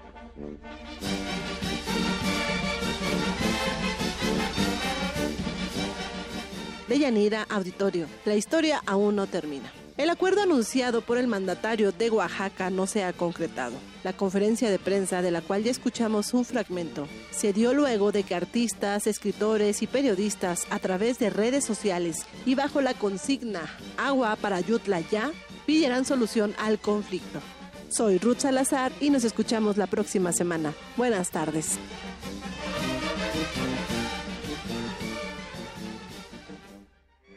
Porque tu opinión es importante, síguenos en nuestras redes sociales, en Facebook como Prisma RU y en Twitter como arroba PrismaRU. Relatamos al mundo. Relatamos al mundo. Internacional RU. La primera ministra británica, Theresa May, determinará la fecha de su abandono del cargo a principios de junio, después de su último intento para lograr la aprobación del Brexit entre los miembros del Parlamento. Creo que el pueblo tuvo la posibilidad de elegir si debíamos permanecer en la Unión Europea en 2016 en el referéndum. Votaron, tomaron su decisión y creo que corresponde no solo a este gobierno, sino a esta Cámara respetar la decisión que se tomó.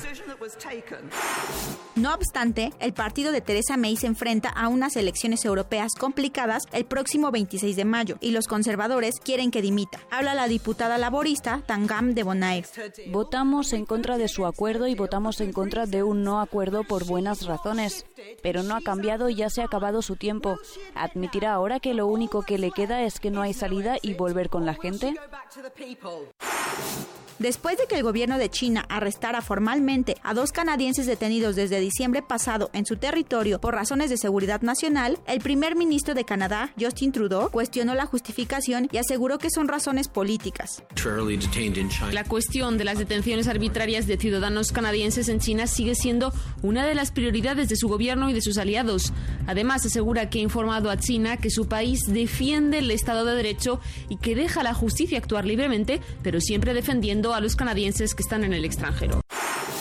Representantes del gobierno de Nicolás Maduro y de la oposición venezolana mantienen conversaciones en Oslo, con Noruega como mediador para solucionar la crisis. El propio presidente informa quién integra su delegación. Ministro Héctor Rodríguez, Jorge Rodríguez, perdón. Jorge Rodríguez no está en Venezuela ahorita. Bueno, se encarga Jorge Márquez. Jorge Rodríguez está cumpliendo una misión en el exterior, muy importante.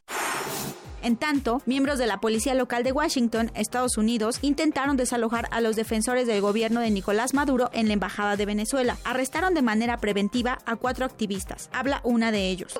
Están violando la ley, la ley importante internacional de la Convención de Viena. No tiene ningún permiso del gobierno de Nicolás Maduro para entrar en la embajada. Vamos a, continuar a tener manifestaciones ahí en la embajada e insistir que la embajada se queda vacía, que no entrega a este edificio a la oposición. El alcalde demócrata de Nueva York, Bill de Blasio, anunció este jueves que competirá por la candidatura de su partido para contender en las próximas elecciones presidenciales de Estados Unidos. Con audios de Radio Francia y Euronews, las breves internacionales con Natalia Pascual. Bien, muchísimas gracias a Natalia Pascual. Continuamos, son las 2 de la tarde con 26 minutos. El presidente Andrés Manuel López Obrador y su vocero Jesús Ramírez anunciaron hace unos días la Estrategia Nacional para atender las causas de la violencia y reivindicar a jóvenes y adolescentes con la participación de diferentes instituciones públicas. Esto significa la Estrategia Nacional contra las Adicciones. Hay varios eh, pilares que contiene esta estrategia y me gustaría, y le agradezco agradecemos mucho que nos tome esta llamada a la maestra Carmen Fernández Cáceres. Ella es directora general de los Centros de Integración Juvenil. ¿Qué tal, maestra? Bienvenida a este espacio. Buenas tardes. Buenas tardes, Deyanira. Maestra, pues eh, en primera instancia preguntarle qué le parece esta estrategia con estos pilares que contiene y bueno, sobre todo creo que estar atendiendo a toda esta población joven será uno de los puntos principales. Pues eh, nosotros colaboramos con muchísimo gusto. Es la primera vez que se realmente hay una voluntad política para congregar a tantas secretarías de Estado, tantos organismos, conciliar eh, tantas formas de, de hacer prevención en una que era lo que le faltaba al país, todo el mundo andaba por su lado con pequeños programas o con una eh, serie de acciones bastante ineficaces.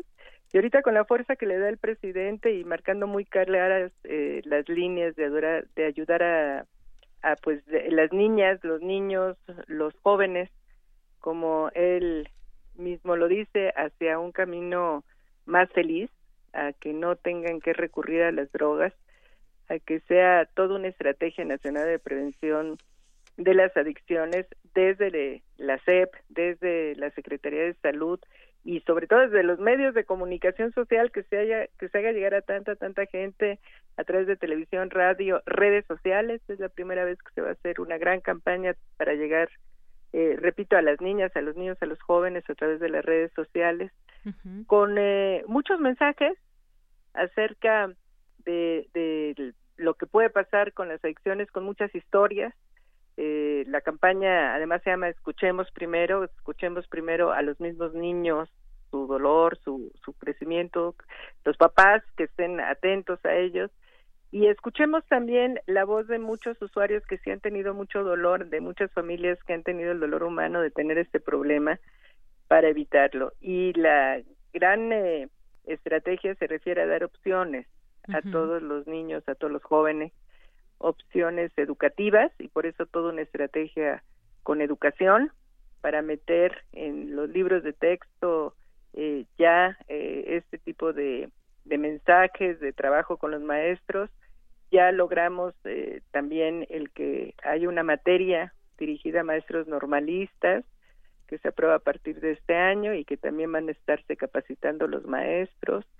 Eh, en fin, es una estrategia desde todos lados y además de, de, pues con la escucha de la gente que padece el, problema, con mensajes de jóvenes a jóvenes a través de las redes sociales, con concursos, eh, en comunicación también ponerles pues ideales de vida de mexicanos exitosos, eh, van a traer deportistas, eh, artistas, de, pues darle a los jóvenes un ideal diferente. Y opciones, opciones de educación, opciones de trabajo, opciones de deporte, opciones de recreación, opciones de arte, de cultura. Eh, toda la evidencia científica nos habla que en la medida en que un niño y un joven esté estudiando formalmente, eh, tenga una actividad formal y además practique un deporte y además practique algún arte, eh, tenga un círculo de amigos eh, que tengan un estilo de vida saludable y sobre todo también el apoyo de los papás, la vigilancia de los papás, el, el consejo de los papás, el ejemplo, pues eh, va a tener muchos menos probabilidades de, de consumir adicciones. Así es. Y bueno, yo creo que aquí el tema de la prevención eh, jugará un papel muy importante. Sabemos que pues hay quienes desafortunadamente jóvenes ya han caído eh, desafortunadamente en alguna adicción. La prevención sin duda será muy importante y los centros de integración juvenil juegan y jugarán un papel muy importante en ello porque tienen mucha experiencia, una experiencia que los respalda para trabajar con jóvenes. Eh, además, ver los problemas de manera integral me parece parece, maestra. Esto es muy importante porque hay que ver las razones por las cuales un joven cae en manos de la droga. Muchas veces son historias eh, terribles que si bien no hay que justificar el, uso, el uso, no se puede justificar el uso de drogas, pero sí entendemos o hay que entender esa problemática que tienen muchas veces eh, los jóvenes desde que fueron niños. Sí, así es. Bueno, esto eh, Primero agradecemos mucho la confianza en los centros de integración juvenil, para las actividades preventivas, para eh, quienes tienen un problema, pues atenderlos a través de toda la red nacional. Y bueno, lo dijo el presidente, lo que tú estás diciendo, son las circunstancias que llevan a un niño, a un joven, a diferentes actividades antisociales y son las circunstancias en las que hay que incidir. Por supuesto, los factores de riesgo tienen que ver con muchas cosas, con tener un círculo de amigos consumidores y que los inviten, ser aceptados por ese círculo, también con la violencia familiar, eh, también con el no tener ese apoyo, ese cariño en casa, eh, también con abandonar la escuela, eh, con que no tengan un proyecto de vida, algo que les guste hacer, que les motive en la vida hacia, hacia un proyecto.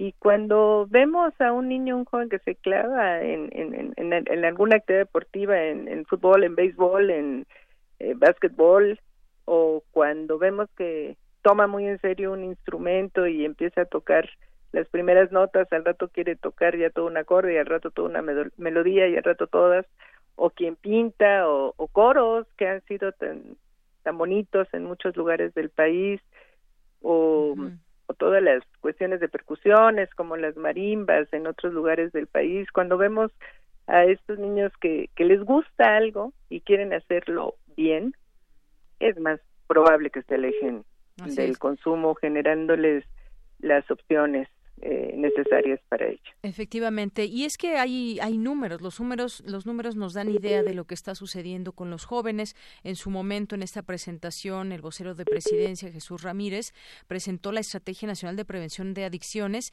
y detalló que en 2007 la estrategia de guerra contra el narcotráfico no solo fracasó, sino que impulsó el consumo de drogas y dijo que entre 2002 y 2017 aumentó en 300% el consumo de drogas ilegales y según la encuesta Nacional de Adicciones, México tiene 2.2 millones de consumidores de sustancias ilegales, de los cuales 230 mil son niños y adolescentes. Es una cifra no menor donde niños y adolescentes comúnmente utilizan alguna droga. Sí, así es. Este, realmente es donde tenemos que focalizar todos los esfuerzos. Eh, sí ha subido, ha subido muchísimo desde esa fecha para acá el consumo Eh, nosotros los vemos también en la epidemiología de los pacientes que atendemos, alrededor de 150 mil al año entre los pacientes y los mismos familiares y nosotros vemos cómo el consumo de todas las drogas ha aumentado. Bueno, alcohol siempre seguirá siendo la primera droga de consumo. eh, de el 2000 para acá la marihuana, bueno, ha aumentado de una manera de verdad eh, muy fuerte, desgraciadamente en muchos círculos de jóvenes combinada con con el consumo de alcohol y esto ha traído pues problemas severos porque la combinación de drogas es muy muy grave. Eh, la cocaína sigue siendo un problema eh, realmente como cuarta droga de consumo, eh, por ahí casi igual ya que los inhalables. Y, y vemos eh, desgraciadamente también este foco rojo de aumento de metanfetaminas, que son drogas que generan dependencia muy muy rápida, más si se empiezan a consumir a una edad mm, pues eh, joven, como es esto que ya tenemos casos de niños de 10 años, eh, realmente pues la, la, la dependencia que se genera es, es muy severa y es muy dañina. Entonces tienen una esperanza de vida muy mala.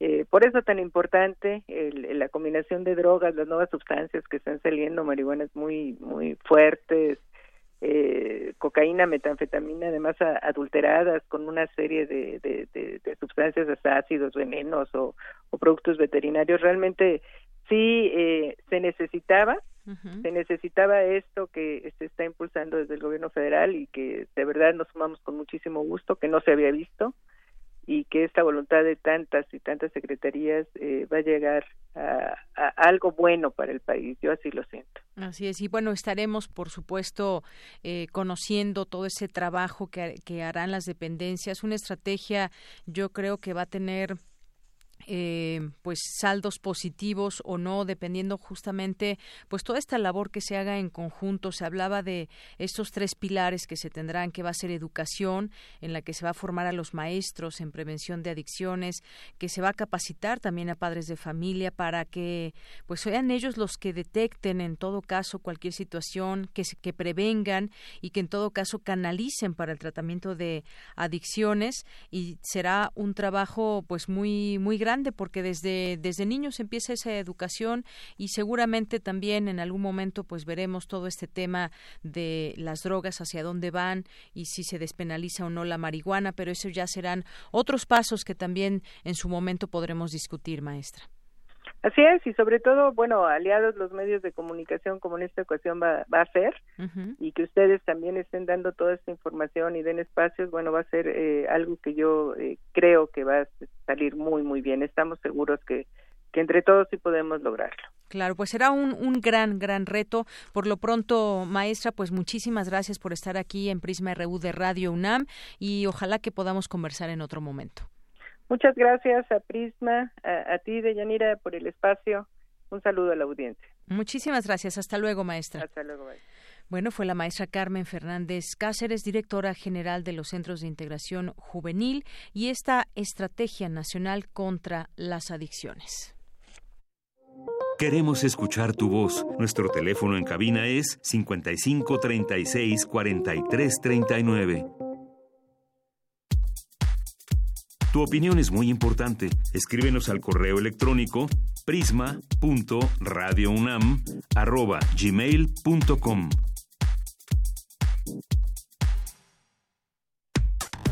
Relatamos al mundo. Relatamos al mundo. Continuamos dos de la tarde con 38 minutos y bueno, hay gente que durante esta contingencia dice hay que irnos aunque sea un fin de semana a algún lado escapar de esta de esta contaminación o incluso mucha gente dice me gustaría cambiar de, de ciudad irme a otro lugar yo creo que habremos de replantearnos muchos aspectos al pensar en todo esto. Dejar la ciudad para mucha gente es muy es muy difícil. Aquí tiene su trabajo aquí tiene su familia. Cambiarse con todo en familia debe ser muy difícil. Pero estaba leyendo aquí en los en los diarios de circulación nacional. Está esta nota, por ejemplo, del Universal, donde dice cinco ciudades donde no existe la contingencia ambiental.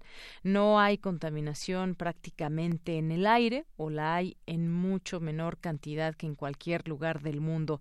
Uno de estos lugares es Whitehorse, Canadá, que es denominada la capital mundial de la aurora boreal y es considerada el lugar con el aire más limpio del mundo. Aquí no se, se necesita salir de la urbe para desintoxicar los pulmones. Esta eh, ciudad pues está libre de contaminantes, tiene el aire considerado más limpio del mundo. Otra ciudad es Honolulu, en Hawái, la capital del archipiélago del Pacífico, ha provocado que las autoridades impulsen el uso de transporte público, lo que reduce considerablemente el tráfico en la isla. Es de los destinos más lluviosos, por lo que sus ciudades eh, y sus cantidades de ozono son de las más bajas del mundo.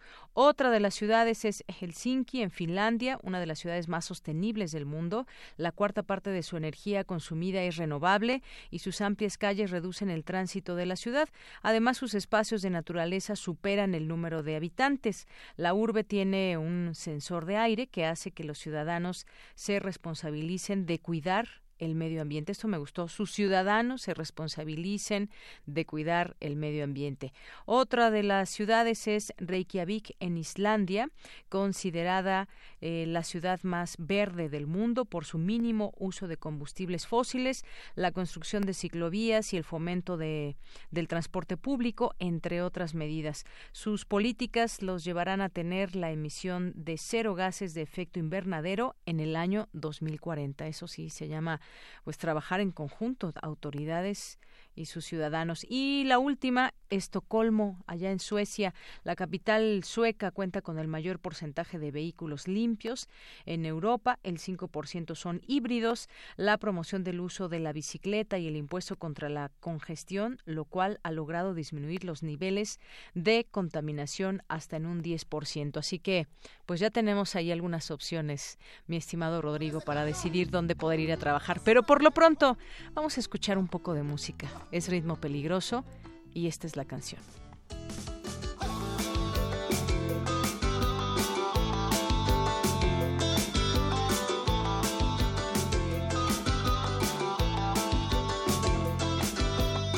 Hay algo que me molesta y quiero ver qué se puede hacer.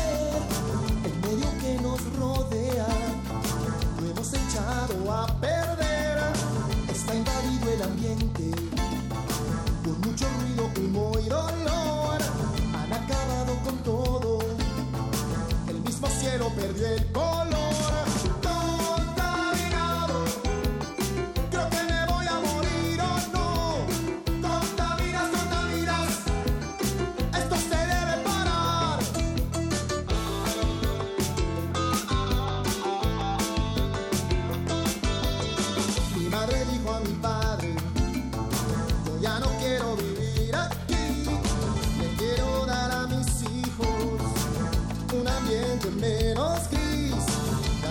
pasa deprisa y hay que gozarla más no poder.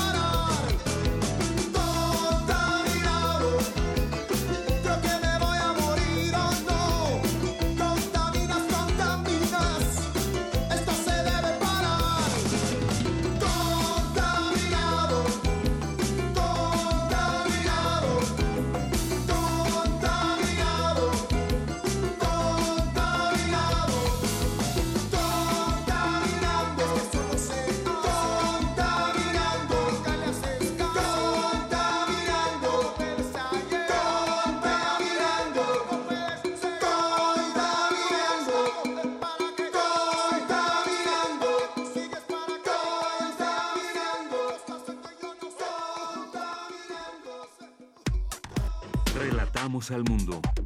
Relatamos al mundo.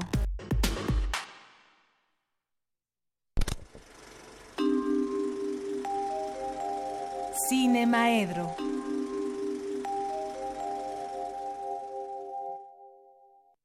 Ya estamos en la sección de Cinemaedro con el maestro Carlos Narro. ¿Cómo estás, Carlos? Buenas Muy tardes. Muy bien, buenas tardes. Buenas tardes a todo nuestro auditorio. ¿Cómo venís en transporte gracias. público? ¿En auto? En transporte bicicleta? público. Transporte público privado, en, en taxi, pues. ¿no? ¿Y ¿Qué tal Me la decía ciudad? anoche un, un este, amigo, es que igual si te paras tu coche y te vas en un taxi, se gasta el mismo. Le dije, no es cierto. El taxista, de todas maneras, está trabajando. O sea, ese es un coche que ahí está. Si aparte de ese tú sacas el tuyo, entonces sí están ahí los dos coches sumados. En cambio, bueno, pues utiliza uno el coche que ya de, de todas maneras está y te deja y se lleva a otra persona y estamos de otra manera. Entonces sí, este, eh, de- realmente tenemos que tomarnos en serio esto de la, de la contingencia. Realmente nos está matando.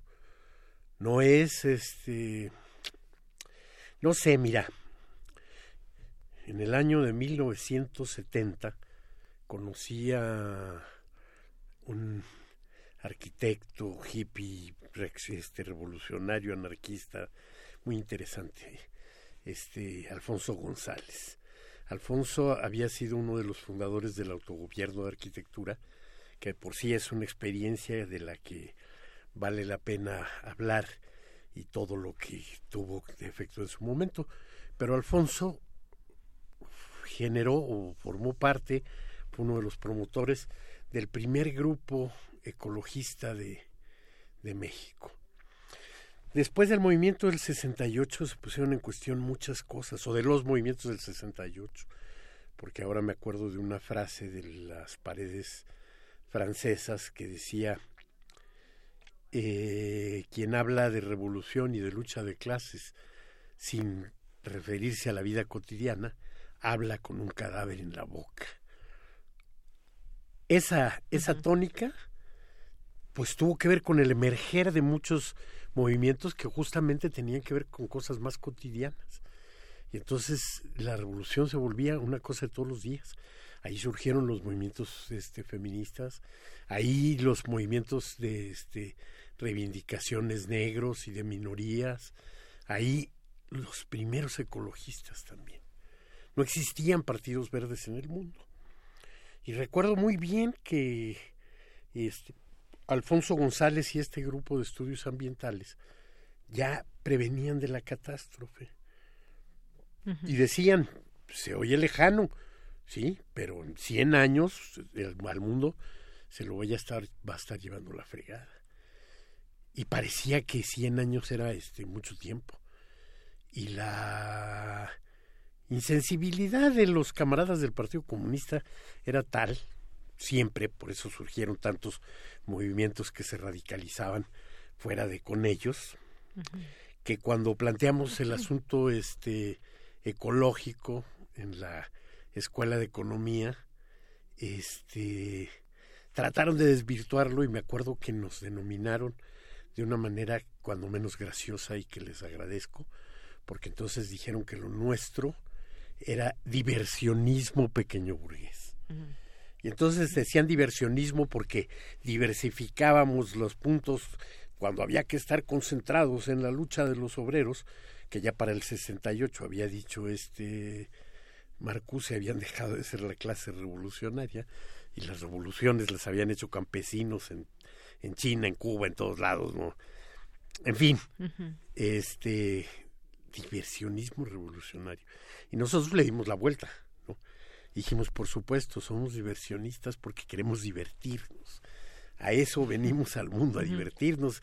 Y si la revolución es tan aburrida como la plantean ustedes, señores estalinistas, pues no va a revolucionar nada, ¿no? Pero lo que quiero decir con esto es que eso, que en los en el año 71, que es cuando te estoy Que este, se contando planteó, esto, que se empezaba a hablar de ello. Ujú. hace 48 años Y, se, y los que lo estaban estudiando decían, en 100 años viene la catástrofe. Pues se adelantó, se adelantó, ¿no? Y ahora sí que, 48 años después, estamos enfrente de que el destino nos alcanzó. El destino nos alcanzó, como en la película, una de las grandes películas que habla justo de, este, de estas catástrofes que organizamos los seres humanos para el planeta. Una gran película que es este Cuando el destino nos alcance, un gran clásico de la ciencia ficción, así se llamó en México. Es conocida en todo el mundo y los que la busquen, porque sí les recomiendo que la busquen, a estar en muchas plataformas del internet, porque sí es de las grandes, este, como Solgen Green. Solgen Green, unas galletas verdes que, que este, no, ya no, no les spoileo porque sí. Está bien, yo sé que varios lo van a buscar. Búsquenla porque sí que es, están en casa, es alguna, alguna de las soluciones en ese momento ante la catástrofe, la falta de alimentos y demás, ¿no? Pero el, el planeta lo hemos venido devastando y el cine no ha dejado de notarlo. ¿No? Y verdaderamente desde producciones tan, no sé, a mí me encanta, este, producciones tan bonitas como un dibujo animado Disney Pixar que se llama Wally. No sé si lo recuerdas. Sí. Un pequeño robot que es el encargado. Una hermosa película. El encargado de resolver el desorden en el que dejamos todo el tiradero que le dejamos al planeta Tierra. ¿Sí? Entonces, él solito está durante décadas limpiando el este el planeta que ya fue abandonado porque pues sobre ya nos lo acabamos y entonces con esta característica consumista que que tenemos pues te lo acabas lo dejas y te vas a otra a otro lado no el problema es que realmente como nos alcanzó antes el, el destino no tenemos para dónde hacernos no no es posible así pero ni siquiera este el, los hombres más ricos del mundo, porque era lo que les decíamos a, a estos este, comunistas que tanto se preocupaban, que de, de que este, no anduviéramos metiendo otros temas. El este los hijos de los burgueses si van a tener su mascarita de gases, decíamos los de los obreros no van a tener ni en dónde caerse. Pero aquí ahora estamos en una situación en que ni los hombres más ricos del mundo se pueden proteger tienen a dónde hacerse. No, sí se pueden proteger. Sí se pueden proteger. a mí alguien me mandó ayer. A mí me mandó alguien ayer algo que es una este cosa que podía yo comprar a través de Amazon y que te cuelgas en el cuello como si fuera tu credencial, tu gafete del trabajo y es un purificador de aire que genera un metro cúbico a tu alrededor. Mira, qué bien. ¿Y cuánto cuesta? ¿Cuánto costaba? Este, y quedaban 14, ¿eh? así que también pues, el que tenga los 145 dólares acuda a eso y este haga su solución individualista, egoísta, fifi, pero no se mueran, ¿no? Yo ayer salí porque me invitaron por Día del Maestro, vamos a, a comer y caminamos después de la comida cuatro horas, cuatro cuadras y me dolían los pulmones, verdaderamente era un aire que dolía respirarlo y la, la nata era tal que de una acera a la otra, en la Plaza Río de Janeiro, pues, de un lado al otro, no se alcanzaba a ver el, de manera clara. edificio claramente, ¿no? la lluvia vino a atenuar, pero nada más atenuar, déjame decirte. Y momentáneamente. Este, no, y el, yo venía ahorita en el este, segundo piso y sí, el primer plano de edificios se veía con claridad, pero ya a media distancia, edificios que están a 10 cuadras, ya eran borrosos, y ya más allá. Basta subirnos al segundo piso, también se ve toda esa panorámica donde está completamente, parece que está nublada la ciudad, pero realmente está contaminada. Desde, sí, desde ahí es de donde este, venía lloviendo y sí, verdaderamente el este el asunto está mal y te sales de tu casa y en ese momento te das cuenta que algo huele mal, pero mal, ¿no? O sea, no es este exactamente como en los primeros días el olor a la a la leña quemada de los bosques este de la Jusco, ¿no? que si decía uno está huele a huele a este incendio, ¿no? Y que sí, ahora, ahora no, ahora huele a otra cosa, ¿no? Pues, quién sabe cuál sea el nombre químico de las supuestas partículas, PM 2.5, 10, esas esas cosas, ¿no? Y que no se filtran con el cubrebocas, ¿no? Y que de todas maneras nos están este llegando y, y matando. Entonces, sí, verdaderamente, bueno, pues hay que suspender actividades.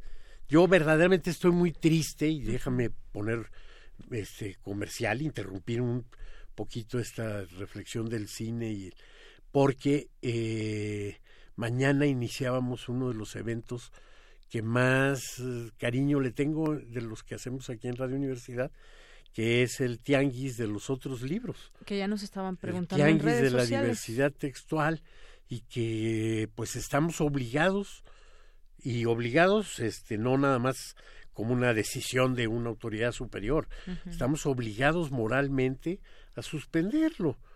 Sí, o sea, verdaderamente la situación no está como para que el que no tenga que salir a la calle salga.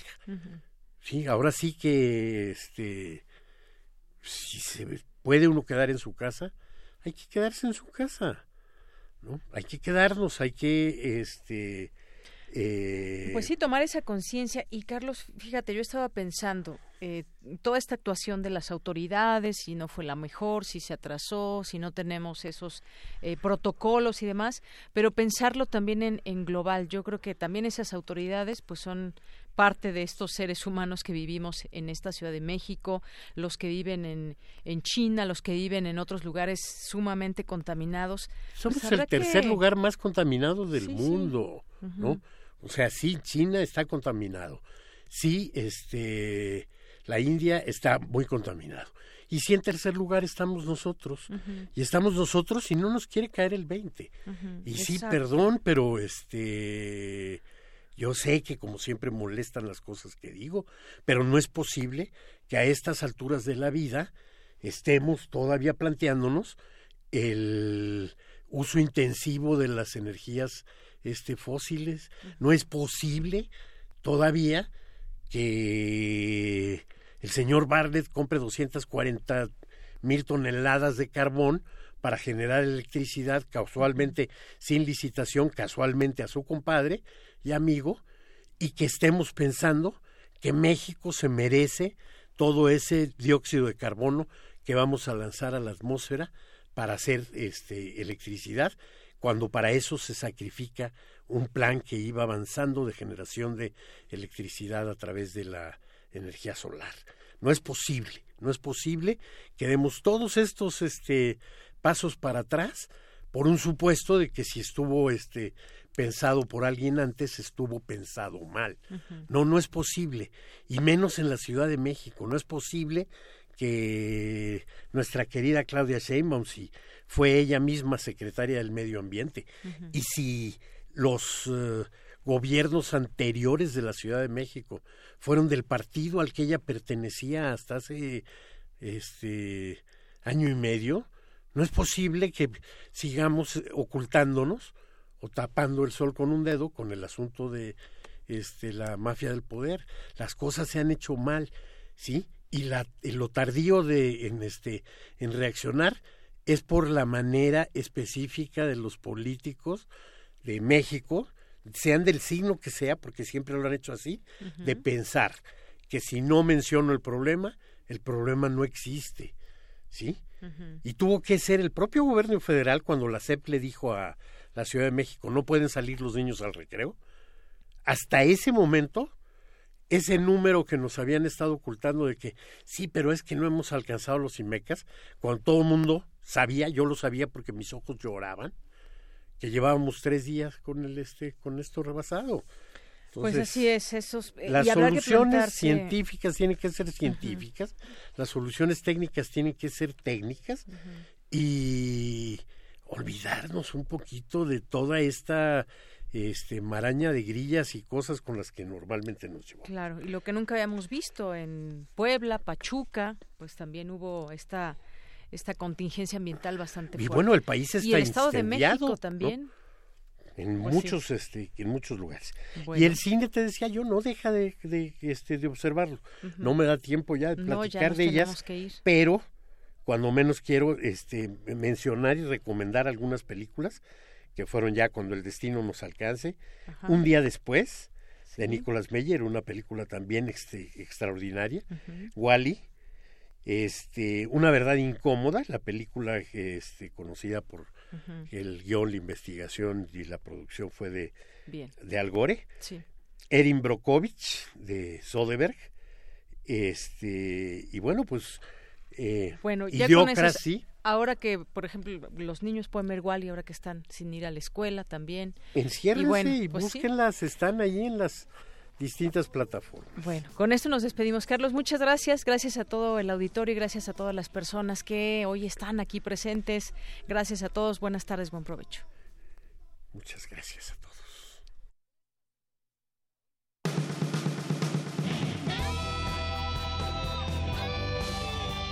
Prisma RU. Relatamos al mundo.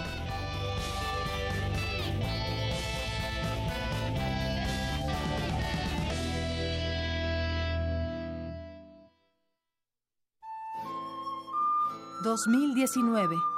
500 años del fallecimiento